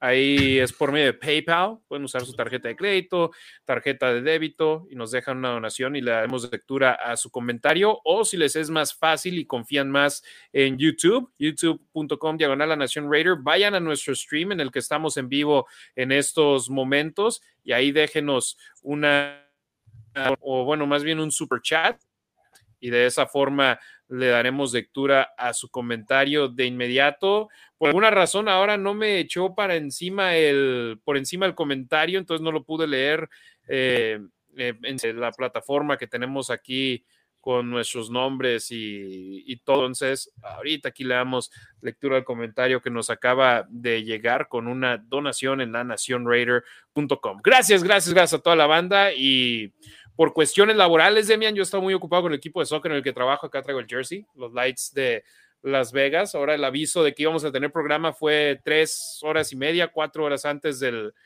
show. Entonces le agradecemos mucho a toda nuestra banda que nos está sintonizando en vivo. Así es. Oye, pero tú me preguntaste qué calificación le doy yo, pero tú. Yo me quedo con el, con el 8. O sea, no fue una calificación excelente, no fue una calificación mala. Y creo que en caliente el viernes, sí, tú y yo con la tercera ronda estábamos muy molestos, pero ya después, por ejemplo, hubo, conozco a alguien que hasta subió en Instagram Tyree Wilson, ese es un reach. Los Raiders siguen haciendo lo mismo una y otra vez. Digo, Tyree Wilson era un prospecto que su piso era el 7. Y si tú lo consigues con el 7, significa que fue una muy buena selección para ti. ¿Y cuál de todos los Hay gente que se quiere quejar. Ah, alguien que conozco y que es aficionado. Y yo decía, caray, simplemente es quejarse por quejarse o por querer hacer un video a ver si se va viral. Saludos a don José Granados, dice, abrazo Harry, un abrazo a tu madre y mi admiración. Oye, yo me asusté ahorita, yo nada más alcancé a ver a tu madre atrás del este dije, ay, a ver si no salen con, con groserías. Ya vi que fue José Granados, dije, no, no va a ser grosería, don José siempre nos apoya. Abrazo Harry, un abrazo a tu madre y mi admiración y también un saludo a todas las madres de la nación y a la mía. Venga, Raiders, aunque no me guste el nuevo quarterback, hay que apoyar. ¿Y ustedes qué posibilidades reales le ven al equipo en esta temporada? Demian, una pregunta de nuestra Raider Nation, y yo siempre lo digo: si nos dejan una donación, la leemos y aquí la respondemos. Yo veo posibilidades de que este equipo pueda llegar a postemporada, pero al mismo tiempo veo posibilidades de que el equipo termine con un pick top 10 en el draft. O sea, no sé exactamente qué puede ser con los Raiders y puede ser un volado. ¿Les va muy bien o les va muy mal? Sí. bueno, no, la verdad yo no creo que les vaya muy bien. Creo que lo mejor. No, bueno, bien. O sea, que puedan entrar como un comodín. sí, pero al final de cuentas, pues eso es este, eso es pues un pick safe, o sea, no estás, no estás descubriendo el hilo negro ni apostando nada realmente de valor porque al final de cuentas la liga está hecha para eso, para que haya paridad. La diferencia entre el mejor equipo y el último no es tan grande como la que mucha gente cree. Entonces, sí, así es. Creo que si dos, tres cosas le salen mal a Raiders, pueden tener un pick top 10. Si dos o tres cosas le salen bien y están bien coachados y continúan con su proceso y confían en el proceso, creo que no vamos a ver un equipo espectacular creo que no va a ser nada que nos super emocione, pero de repente se pueden enrolar y ganar 6 de 8 partidos, 4 de 5 partidos y, y se ponen en buena posición para playoffs. Si cometes un par de errores menos de los que cometiste el año pasado, te puedes acabar metiendo a postemporada. Así de sencillo. Entonces, esa es la esperanza. No sé exactamente de qué decirte, mi estimado José, que nos preguntaba qué posibilidades ya le deben a este equipo esta temporada. Realmente en este instante no creo que pueda ser, o sea, no, no, no creo que pueda hacer una juzgar de manera correcta. Espero que Jimmy Garoppolo llegue, que se quede sano y que pueda manejar el juego la manera en la que Josh McDaniels quiere hacer las cosas. Demian, estoy casi seguro que, o bueno, pudiste ver la entrevista de Dave Ziegler con JT The Brick. Sí, la vi. Eh, pues, le preguntaban sobre Josh McDaniels y obviamente va a hablar muy buenas cosas de él y es lo que todo mundo esperemos y dice, no, mucho, se habla mucha basura por fuera y esto y esto y esto, pero en el edificio y, la realidad es, los jugadores sí, sí lo quieren, sí están comprometidos con él y quieren hacer las cosas y no solamente es, oh, pues les están pagando millones, claro que van a hablar bien de él, no, se ve que sí tienen conexión con McDaniels. Ahí estuvo en la boda de Crosby, ¿no? junto y demás jugadores. Y, ex, y ex coaches también. Estuvo Bisacha, estuvo Mayock, y ahí está McDaniels. Sí, no, entonces eso que mucha gente simplemente, por ejemplo, si ves a Brandon Marshall, no el linebacker, el receptor abierto, ahí te, te hace tóxico todo. Entonces es, depende, y, es lo mismo, yo por ejemplo, yo siempre veo el vaso medio lleno en lugar de medio vacío y para mí Josh McDaniels hizo algo que no tenía que hacer en darle una entrevista a la Nación Raider el día que lo presentaron. John Gruden, cuando a él lo presentaron en el 2018, 2017, sí, en el 2018, él hizo entrevistas con los partners de televisión de los Raiders y de prensa, los que pagan por esos derechos. Los de, contrato. Si no estaba que tenía que hacer esa entrevista, no la hizo. Acá McDaniels se tomó el tiempo para hablar con todos, incluidos la Nación Raider. Y siempre se ha portado bien con nosotros y digo, no tenía que hacerlo. Y conmigo se ganó un buen ok, de que hay que, hay que darle la oportunidad. Otros, desde el momento en el que se anunció que iba a ser Josh McDaniels, no lo quería. Acá te digo, y, es para nuestra raza, esa entrevista se las presentamos a ustedes aquí en la Nación Raider, lo que dijo específicamente para nuestra raza. Entonces, no estoy diciendo McDaniels es el mejor coach de la historia, pero hace cosas que en otros lados otros coaches dirían, no tengo que hacer.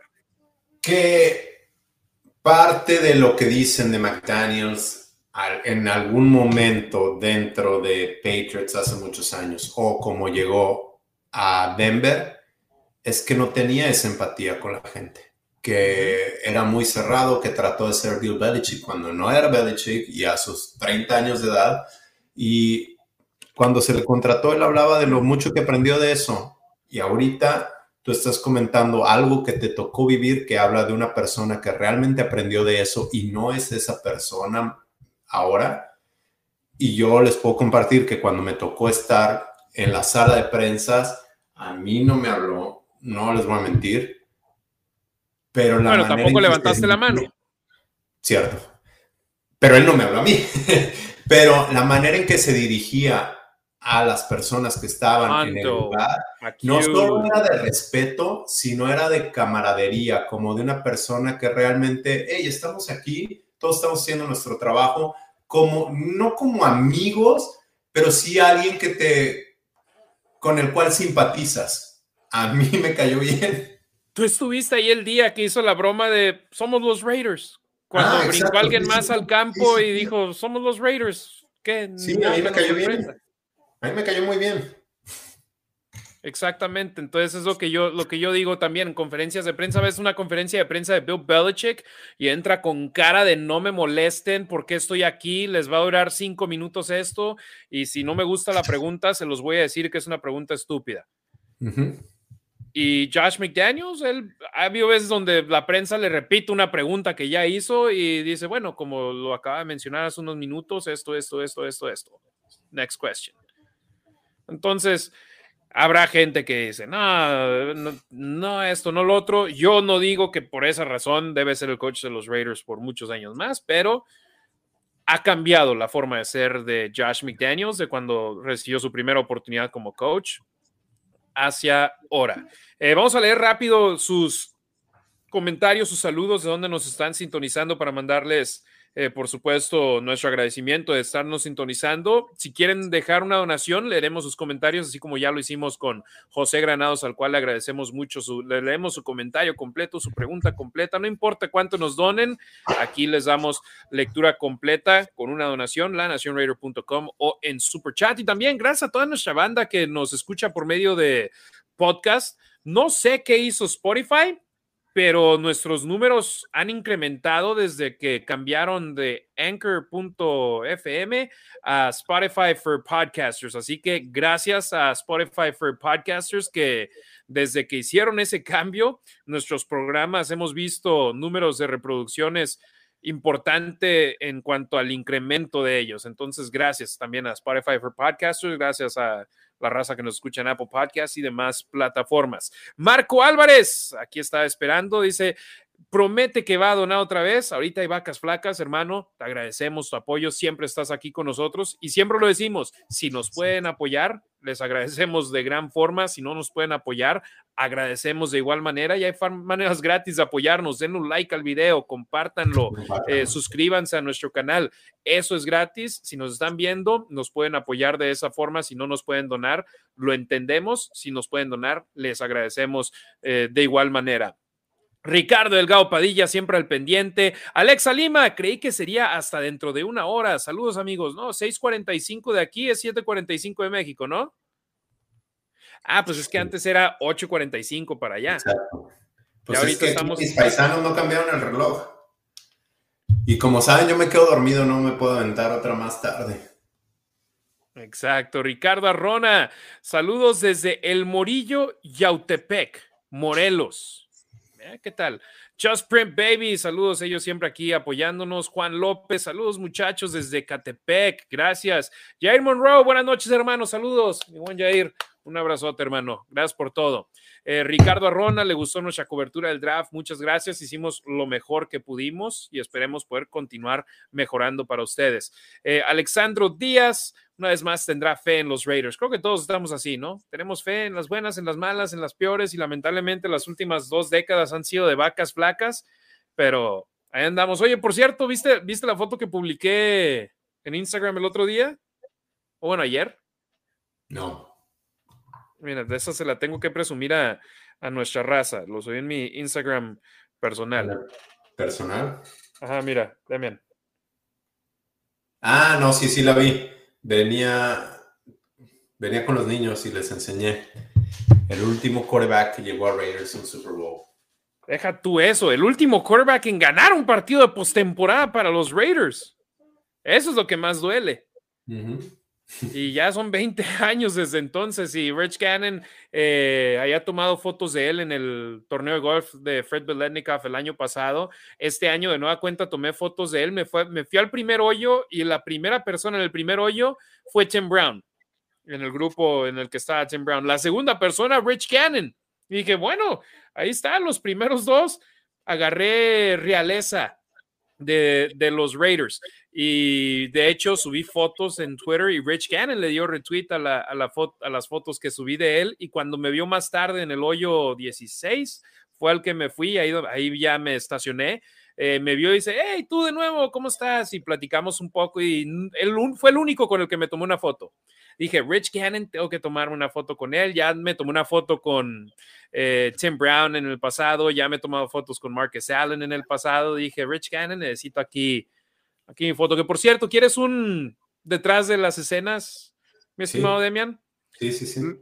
Los Raiders, para las personas que trabajan para ellos en transmisión en pretemporada, los de televisión, que si no me equivoco es Beth Mowens, es Rich Gannon y Matt Millen, que hacen la transmisión de televisión que sale en Fox 5, la que producen ellos. Eh, en la pretemporada, el año pasado hicieron una reunión de talento, fue como lo nombraron, llevaron a Sibley Scholes, que es la que está en prácticamente... No pude ir porque los lights los Lights jugaban ese día y yo tengo que trabajar los partidos de los Lights.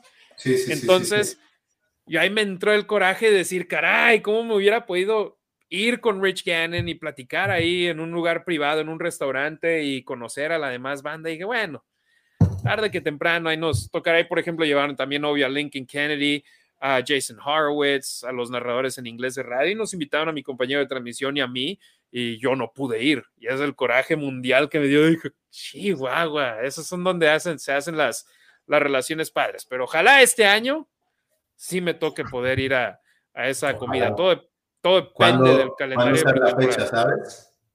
Pues eh, primero salen las, las fechas de temporada regular, Demian, y después salen las fechas de que, pues obviamente solo será en el... Los Raiders tienen un partido como locales en pretemporada este año. Ok.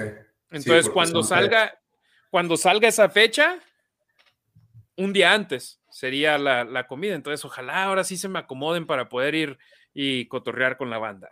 Eh, Joboton Camp, que por cierto, pues se me han dado la oportunidad de conocerlos, pero es diferente de pasada, por ejemplo, como tú y yo, que un día de estos publicaremos esa foto, ahí la tenemos y nunca la hemos publicado, en la cabina de transmisión de inglés de los Raiders. Eh, la cabina David Hum? No sé, no me fijé en eso. A ver, déjame nada más, agarro el nombre correcto, el ex quarterback de, los Raiders, David Hum, sí, eh, Que, la nombraron en su honor. Entramos a la cabina tú y yo y nos tomamos una foto Jason en la red en inglés, Lincoln Kennedy, el analista en inglés, y luego Demian Reyes, analista de tres partidos de los Raiders en español, y su servidor y amigo Harry Ruiz, que ahí la, la sigo haciendo. Entonces. Tres eh, partidos y tres partidos invictos. Exacto, tres y cero. Los Raiders. La Nación pregunta: ¿para cuántos esta temporada? ¿Cuántos necesitamos? Necesitamos un mundial de fútbol para que vuelva a ser eh, decisión mía. Eh, Alexandro Díaz, claro, yo, Otona Strain. Eh, gracias, gracias eh, desde Hermosillo. Gracias, yo, Otona Strain. Jorge Mayavilla, saludos a nuestro carnalito lagunero. Dice que en la laguna hoy 37 grados centígrados, entonces el calorcito estuvo sabroso por allá.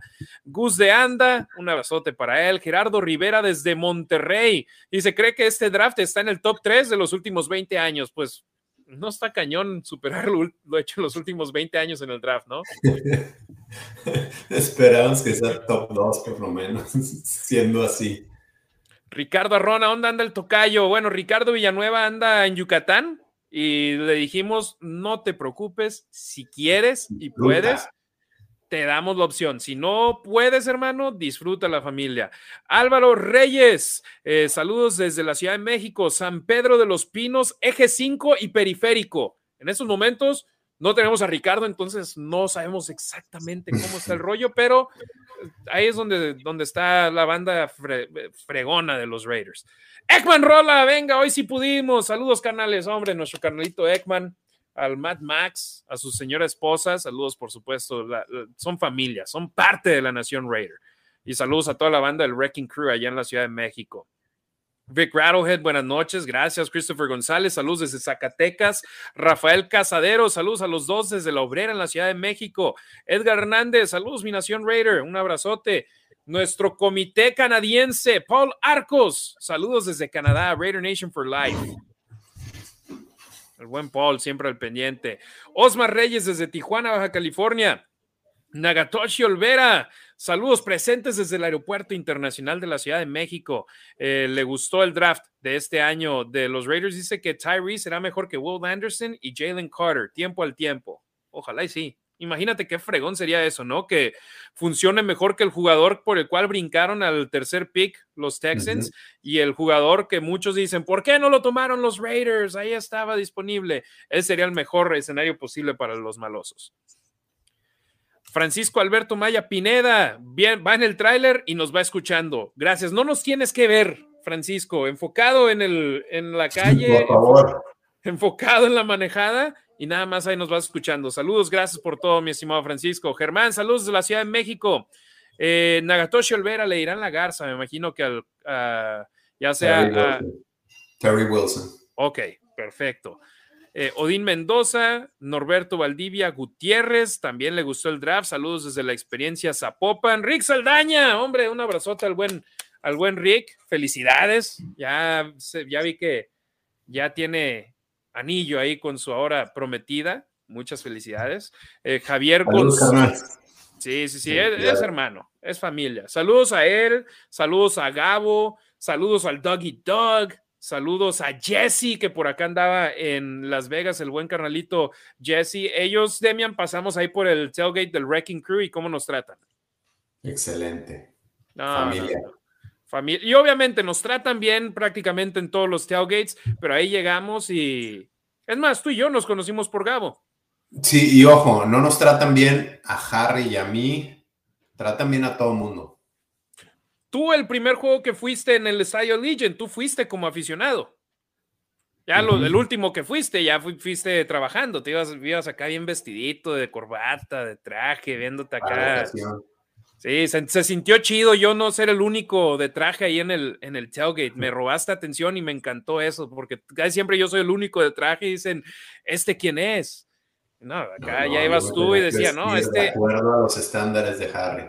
Decía, no, este hasta flaco está y bien vestido. dicen, no, no, este está, mejor este muchacho. O sea, me robaba los reflectores y me, eso me encantó. Eh, pero sí, saludos a toda la banda del Wrecking Crew, saludos a la, la banda del J-Squad, también tú sabes, Demian, Rachel, familia, Amy, Fernando, eh, toda la banda del J-Squad, eh, Yvonne, que dio la gran coincidencia, yo andaba en Chicago y ella fue a Chicago también para el juego de béisbol de los Dodgers contra Cubs porque un amigo de, de ella cumplía años y acabé viendo el partido con ella, entonces a Raider Nation, ahí también conocía mucha banda de la Raider Nation presente. Hombre, ahí nos acaba de llegar una, donación. Muchas, muchas gracias. Si no me falla, Leo Dorantes, ¿no? A ver si aquí a quitar.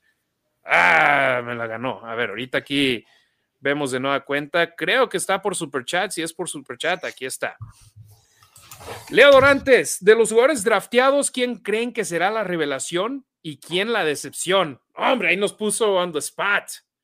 No solamente revelación, pero también decepción. ¿Tú, ¿Tú te animas en decir una decepción, mi estimado Demian? Nos puso ahí, tienes que. Y ya para que después le, traduzcan y le pongan tu video. sea motivación. Mira, yo lo voy a dejar fácil. Decepción. Hombre, séptima ronda. ¿Qué, tanto se puede esperar de, de él? Exactamente, entonces te tienes que ir con una de las Tres, cuatro. Hombre, ves, ya me están poniendo en un mal lugar. Yo te iba a decir Nesta Jade Silvera para irme al de. No, pues, no, al contrario, no despusieron a nadie. Byron Young. Mira, te lo voy a cambiar. Entre las primeras cuatro rondas, ¿quién crees que te pueda dar una buena sorpresa? O bueno, Leo, ¿no hay bronca con que lo limitemos a las primeras cuatro rondas? No, no, no, perdón, perdón. Entre las primeras cuatro rondas, ¿quién crees que es el que, jugador que va a dar menos de lo esperado? No vamos a hablar de excepción. Y entre las últimas rondas, de la cuatro a la siete, o sea, la cuatro juega en los dos lados. ¿Cuál crees que pueda ser una buena sorpresa? Mira, si me voy de excepción entre las primeras tres rondas, creo Byron Young. No vimos mucho en el nivel colegial que te saliera de la televisión y tú digas, wow, este chavo es top 70 en el draft. Ok. Eso es, entonces yo voy, Leo, me pones una posición difícil, ah, pero nos dejó una donación. ajá, de entre las primeras cuatro rondas, ¿cuál crees que no, no de como quisieras? Byron Young, ¿tú? Pues para elegir a alguien diferente, Trey Tucker. Y no es como yo quiera, es como que hay alguna gente ahí en redes sociales que ha puesto, vamos a tener a nuestro Tyreek Hill. No, pues, no creo. Ojalá. Ok. Ojalá. Y ahora de las últimas rondas, ¿cuál crees que pueda ser una sorpresa? Este es mi gallo. Jacorian Bennett. Jacorian Bennett. Sí, hombre, es una, posición donde existe una alta posibilidad de que pueda haber acción temprano en su carrera y con su velocidad eso le beneficia en la NFL si lo ponen en la posición de, de Neko y siendo ese esquinero adicional que Nate Hobbs hizo un buen papel en su temporada de novato ahí. ¿Y por qué no? Jacorian Bennett. Y es por eso como voy con él, como el que podría ser el que nos agrade más, el que nos sorprenda con su nivel de juego. Porque, por ejemplo, en el 2021, Demian, ¿cuántos estábamos diciendo, oh, sí, ese esquinero de quinta ronda le va a ir muy bien con los Raiders y se va a hacer household name? Sí, no. No, nadie. ¿Tú con quién te vas? Christopher Smith, también por la posición, porque tiene oportunidad de, de llegar a la pelota porque lo comparan con Jordan Harmon, quien ha sido un buen veterano. Y al parecer Raiders no volverá a firmar a Jordan Harmon. Y es porque seleccionaron a Christopher Smith. Exactamente. Entonces ahí, gracias mi estimado Leo, que nos abriste esa posibilidad de poder eh, interactuar con nuestra banda de La Nación Raider. Si quieren que lo hagamos también con ustedes, lanacionraider.com, una donación y ahí leeremos sus preguntas, sus comentarios, sus opiniones completas, sin interrupción y de inmediato, ¿eh? Como lo vieron, paramos, ahorita estamos dándole lectura a algunos saludos que nos llegaron desde que arrancamos el programa hace ya más de, hora y media. Gracias por su paciencia y por estar aquí con nosotros. y Méndez Buenas noches, chicos. Saludos desde la Ciudad de México. Por supuesto, saludos. la mamá de Ricardo. Claro. Que está acá. no está Ricardo, pero está la mamá de Ricardo, la cual eh? un gran saludo. Presente también. Em, dice Javier González, saludos, fan de los Raiders desde el 81. Dice sí, que sigue sufriendo y que espera que este sea un año con récord ganador. Y dice que nos admira mucho a los tres. Hombre, Javier. gracias. Gracias por su apoyo. Eh, Miguel el Great Gatsby, presente del lado oscuro. Germano Tona Strain, saludos desde los burros de las 7 Bar. Mañana nos escucha porque hoy está viendo el juego de los Lakers. Tú le das a los Warriors, ¿va? Yo soy el más. Este, barco de. O bueno, no barco, Villamelón. Villamelón. Para todos los deportes, yo ya pongo todas mis energías en Raiders. En el resto, ya soy Villamelón. Toda la vida me ha gustado Lakers. Los últimos años me gusta Warriors. Ahorita estoy disfrutando de la serie. Este juego ya lo ganó Warriors. Hombre, lo que le iba a decir a, Germán, ese comentario lo dejó hace una hora. Ahorita van ganando casi por 30 los Warriors. Sí. Por eh, Luis NB dice que se ve espectacular Tyree Wilson, entonces esperemos en varios videos que ha visto en línea. Ignacio Alarcón, eh, nos preguntaba sobre los agentes libres no drafteados, ya hablamos de ellos. Pedro Arrieta, eh, saludos. Dice, un entrometido Niners pasó a saludarnos desde San Francisco, California. Gracias, Pedro. Gracias. Qué partidazo nos tocó Raiders Niners el año pasado. Eh, Víctor Hernández, saludos desde Tlanepantla. Es un placer escucharnos. Gracias, gracias, Víctor. Un placer que tú estés con nosotros, al igual que toda nuestra banda de la Nación Raider. Martín Gurrola, hola Nación Raider, saludos desde el Estado de México. Gracias, saludos, hermano. Eh, Dead Stalker Elmo, buenas noches, Harry y Demian, desde Tultepec, Estado de México. Un saludo para su hijo Daniel Mejía Heredia, que está escuchando atentamente el programa. Saludos, por supuesto, al buen Dani. Raúl Ramírez, Fermín Lira desde la Ciudad de México, al igual que José Granados. Eh, se haya perdido, pero ya va de regreso. Hay que estar bien. Compa Marines dice que cuatro jugadores serán de impacto, ojalá y sí.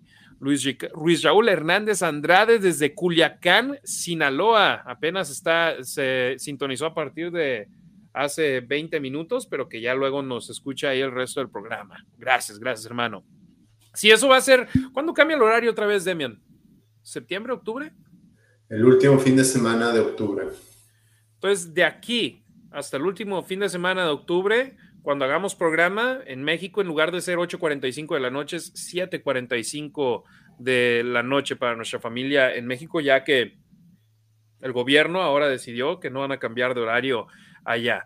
Eh, Compa Marines, Andrés Zapata, Cesandri Méndez, por supuesto, saludos a, a, Cesandri. Carlos Quintana desde la Ciudad de México, gracias por la entrega de la cobertura.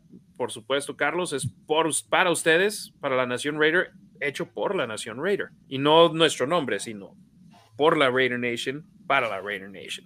Eh, Julio González desde Parral, Chihuahua, saludos a toda la banda de Parral. Luis NB, eh, qué bien que haya otro miembro de la Nación Raider en Canadá Paul Arcos, hablando de él. Luis NB desde Alberta. Entonces, eh, saludos allá también. Hombre, tenemos a la, Nación Raider en todo el mundo está presente. Y gracias por estarnos viendo aquí en, nuestro programa. Eh, Gerardo Samuel Holguín, saludos desde Teolo, Teoloyucan, Estado de México. Eh, dice que Anderson es buen jugador porque Byron Young lo apoyaba mucho. Jorge Maya Villa dice que se fue el audio. No, sí nos estamos escuchando ahorita, creo. Sí, es el único que, no, nos, no, estaba escuchando. Gerardo Rivera, saludos a los cheses de Monterrey. Ok, estos ya los leímos. Déjame, me doy otro brinco hasta acá. Eh, adelante, como dice Demian. Ok, ahí está Leo Dorantes. Entonces ahí ya regresamos. Al González desde Chihuahua. Saludos a, a Alf. Demian, no he tenido la oportunidad de ver el programa de nueva cuenta. Alf y Anabel, ¿sí se, escuchaban bien en el, micrófono? Sí, sí, sí. Ah, ok, perfecto. Sí, no, fue un gustazo poder verlos a, ellos, al buen Javier Balseca, a Diego, que forman parte del equipo de marketing manejando la cuenta de Raiders MX y ahí esperemos en un futuro poder entrevistar también a Jonathan Martínez, que trabaja directamente para los Raiders, que tiene una oficina fregoncísima en el edificio de los Raiders con la vista al campo interior. Entonces, para poder hablar más sobre los esfuerzos de los Raiders eh, en cuanto al marketing en México. Em, Harry, hace una semana te saludé en vivo, jaja, aún sigo con la adrenalina del draft, dice el buen Alf González. Hombre, Alf, un abrazote, siempre un placer poder convivir con la banda. Eh, Hernán Medellín, me gusta este comentario, por eso lo leeré. Tucker será el próximo Jacoby Ford. Vaya que si nos falta algo así, ¿no, Demian? Alguien que marque diferencia en equipos especiales con los Raiders. Ojalá, pero ¿cuántos años tuvo Jacoby Ford? ¿Tres? ¿Cuatro? Sí. hombre, con regresos de patadas te cambiaba partidos. El juego que se le ganó a Kansas City, quiero decir, 2011 en el Coliseo o 2010. Jacoby Ford con regresos de patadas al medio tiempo y luego en el overtime una recepción grande. Una recepción donde les comento una historia, les comparto una historia. Eh, yo me vine a Estados Unidos para trabajar en, deportes y estaba yo trabajando para una agencia de sports marketing en Chicago, Intersport.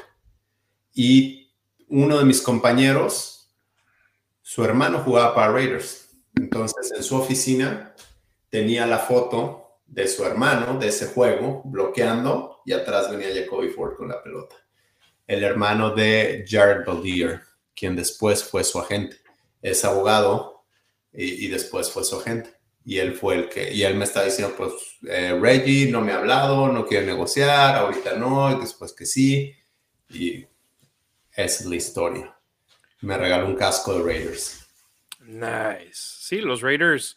Aquí estoy viendo su biografía, lo eligieron en la tercera ronda del draft del 2010 y jugó con ellos del 2010 al 2013 y estuvo en la liga hasta el 2020, mi estimado Demian. Tackle ofensivo. Ajá. Jared Valdir, número 68. Todavía, sí, estuvo rondando, jugó con Green Bay un poco, jugó con Arizona, Denver, Indianapolis. Todavía el año pasado lo estaban llamando para, sí, a mitad de temporada para equipos de playoffs. Eso te enseña lo escaso que es el mercado de tackles ofensivos de linieros ofensivos comprobados. Pero sí, un abrazote al buen Alf, a Hernán Medellín, gracias, me gustó ese comentario. Yo, de hecho, a Jacoby Ford le conté la historia, no me acuerdo si la he contado aquí en el, en el programa, Demian, de todos los juegos a los que fui en Oakland, solamente en uno cometí el error de no formarme en la fila fuera del estadio una hora antes del juego. Y ese juego fue Raiders contra Indianapolis y Jacoby Ford regresó la patada de salida con la que inició el juego a las diagonales, fue touchdown. Entonces yo estaba afuera esperando entrar al estadio y escuché una explosión y dije, oh no. Y me meto a Twitter y ahí estoy refrescando, refrescando, refrescando, refrescando. Jacoby Ford regresa patada de salida 100 yardas y yo, Te la perdiste. Y si no me equivoco, fue el único touchdown de los Raiders en ese juego donde eh, Peyton Manning todavía estaba con los potros y un engaño en cuarta y gol. Se acabó yendo al otro lado y anotó touchdown para, caminando. Ajá, para meterse caminando y venía corriendo hacia mí. Y de hecho, un ex Raider que acaba de fallecer recientemente, no me acuerdo exactamente el nombre, eh, hizo un giveaway en internet en Twitter y yo gané ese giveaway. Entonces estaba sentado en la sección de la familia yo, mm. con mi tío Panda. Y fue, haz de cuenta, Peyton Manning iba corriendo hacia nuestra dirección. Entonces en el momento después del snap yo la vi, la jugada venir hacia mí, yo así, no. Pero bueno, pasa lo que pasa.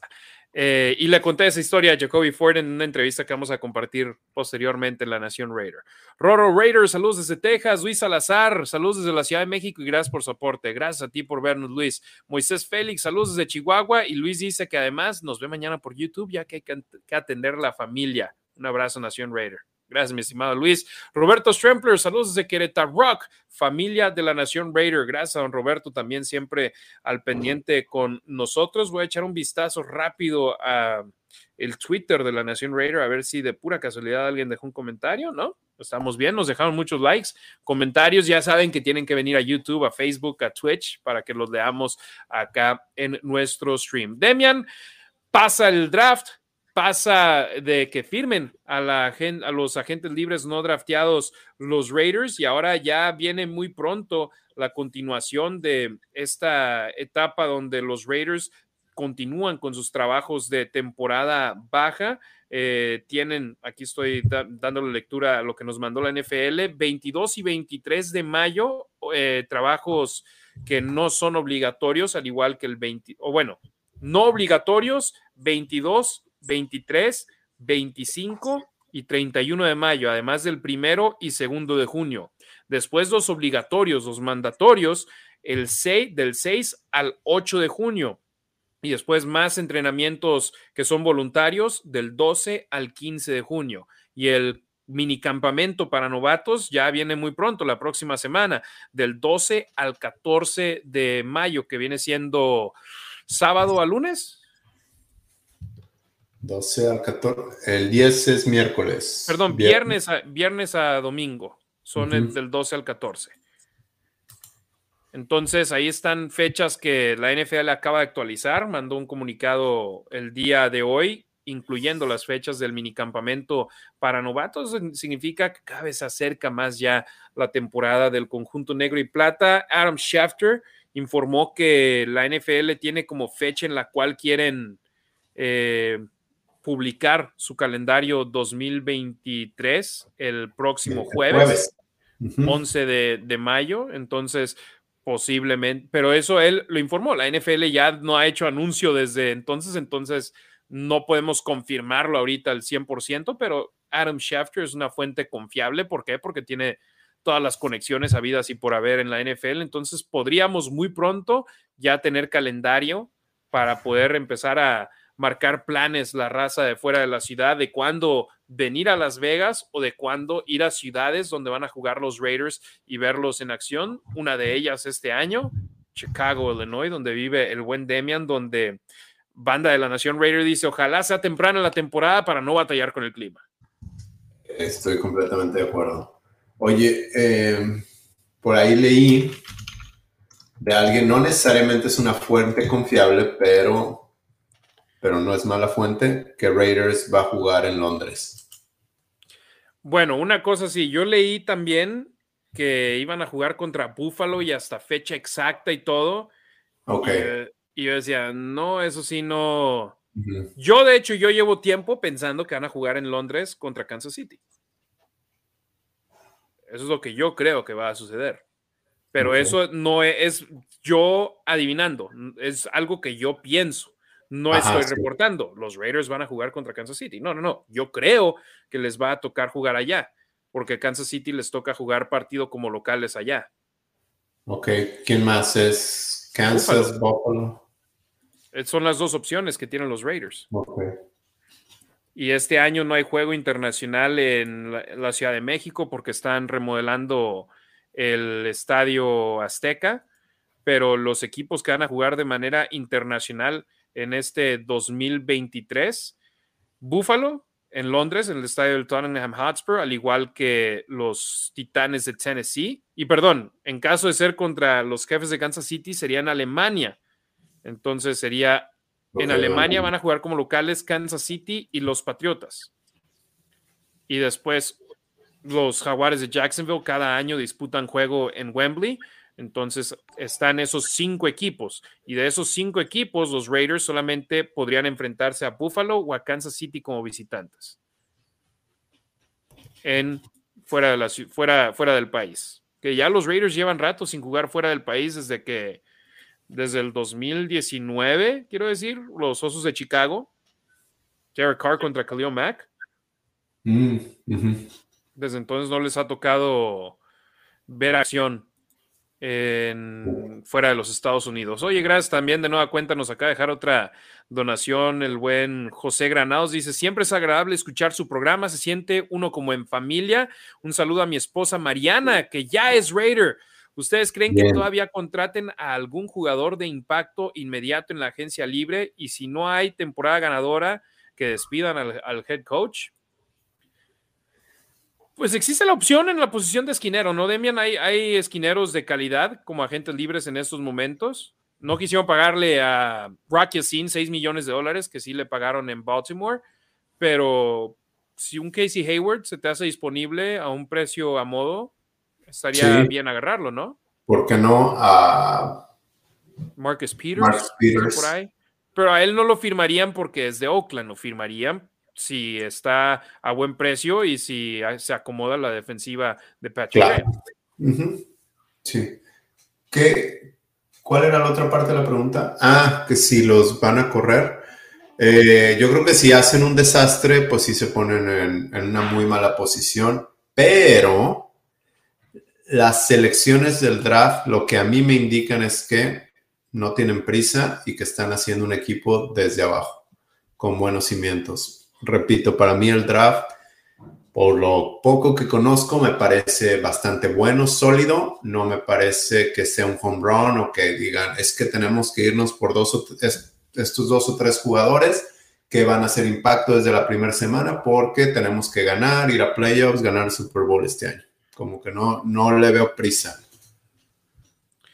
Sí, yo, por ejemplo, si ganan cuatro juegos o menos, creo que sí sería opción para Mark Davis decir, vamos a cambiar de nuevo, aunque otra vez sería en dos años cambiar, empezar de cero y empezar otro proyecto a ver, a ver cuánto se tardan en, ganar. Pero si sí, tienen una temporada pésima, hombre, la paciencia es algo que es difícil pedírsela a la Nación Raider. Sí, yo digo, obviamente por fan quiero que les vaya bien, pero con que se vea progreso, con que tengan ocho o 9 ganados, aunque no entren a playoffs, pero que se vea que estén que buenos. siendo competitivos. Ajá, que estén, sí, que se esté implementando bien el sistema, que la defensa no es un desastre, etcétera. Eh, estaría contento y diría, hey, eh, ahí déjenmelo, no le muevan, vamos viendo qué pasa el siguiente año, cuando ya tienes un buen roster definido y puedes puedes agarrar un Jalen Carter, quizás que dices, bueno, a lo mejor es un home run, si no, no pasa nada porque tengo una defensa sólida.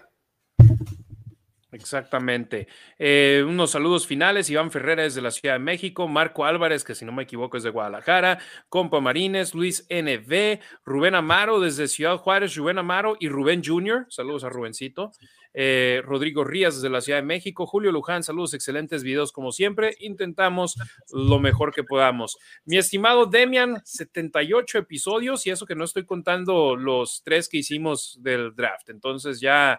81 streams que hemos hecho en vivo, que yo lo prefiero así, hacerlo en vivo, tener reacciones. Perdón, Marco Álvarez, estaba en México, ya te mudando a Guadalajara.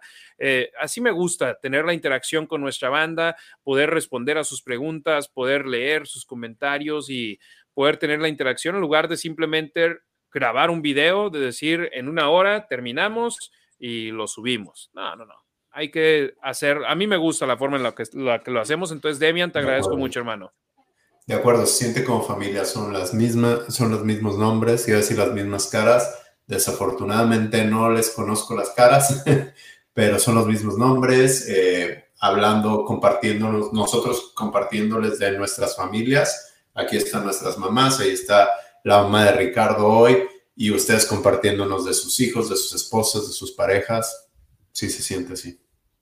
Por supuesto, es familia lo que tenemos aquí, es lo que es la Nación Raider. Caminas en un tailgate y no importa, con que traigas los mismos colores, los mismos valores, la banda te recibe con los brazos abiertos. Y obvio, también llega un fan de otro equipo y no van a decir, ah, no, vete a la fregada, No, no, no, también recibimos a gente y les es algo que mi amiga Rachel me dice, yo voy a, que ella va a otros estadios y gente de los otros equipos la trata de, maravilla, entonces le gusta ser ese tipo de anfitriona también a ella y yo también, obviamente va a haber ahí el, eh, este equipo, este otro, pero los tratas bien. ¿Y cuánta gente no hemos visto ahí conviviendo en los tailgates? Y eso es lo que hace del fútbol americano un deporte tan bonito, un deporte que levanta pasiones y un deporte que nosotros intentamos hacer nuestra parte el llevarles a ustedes lo mucho o poco que sepamos de los Raiders, compartirlo con ustedes y el ver los números de nuestros seguidores, de nuestros suscriptores, de los likes,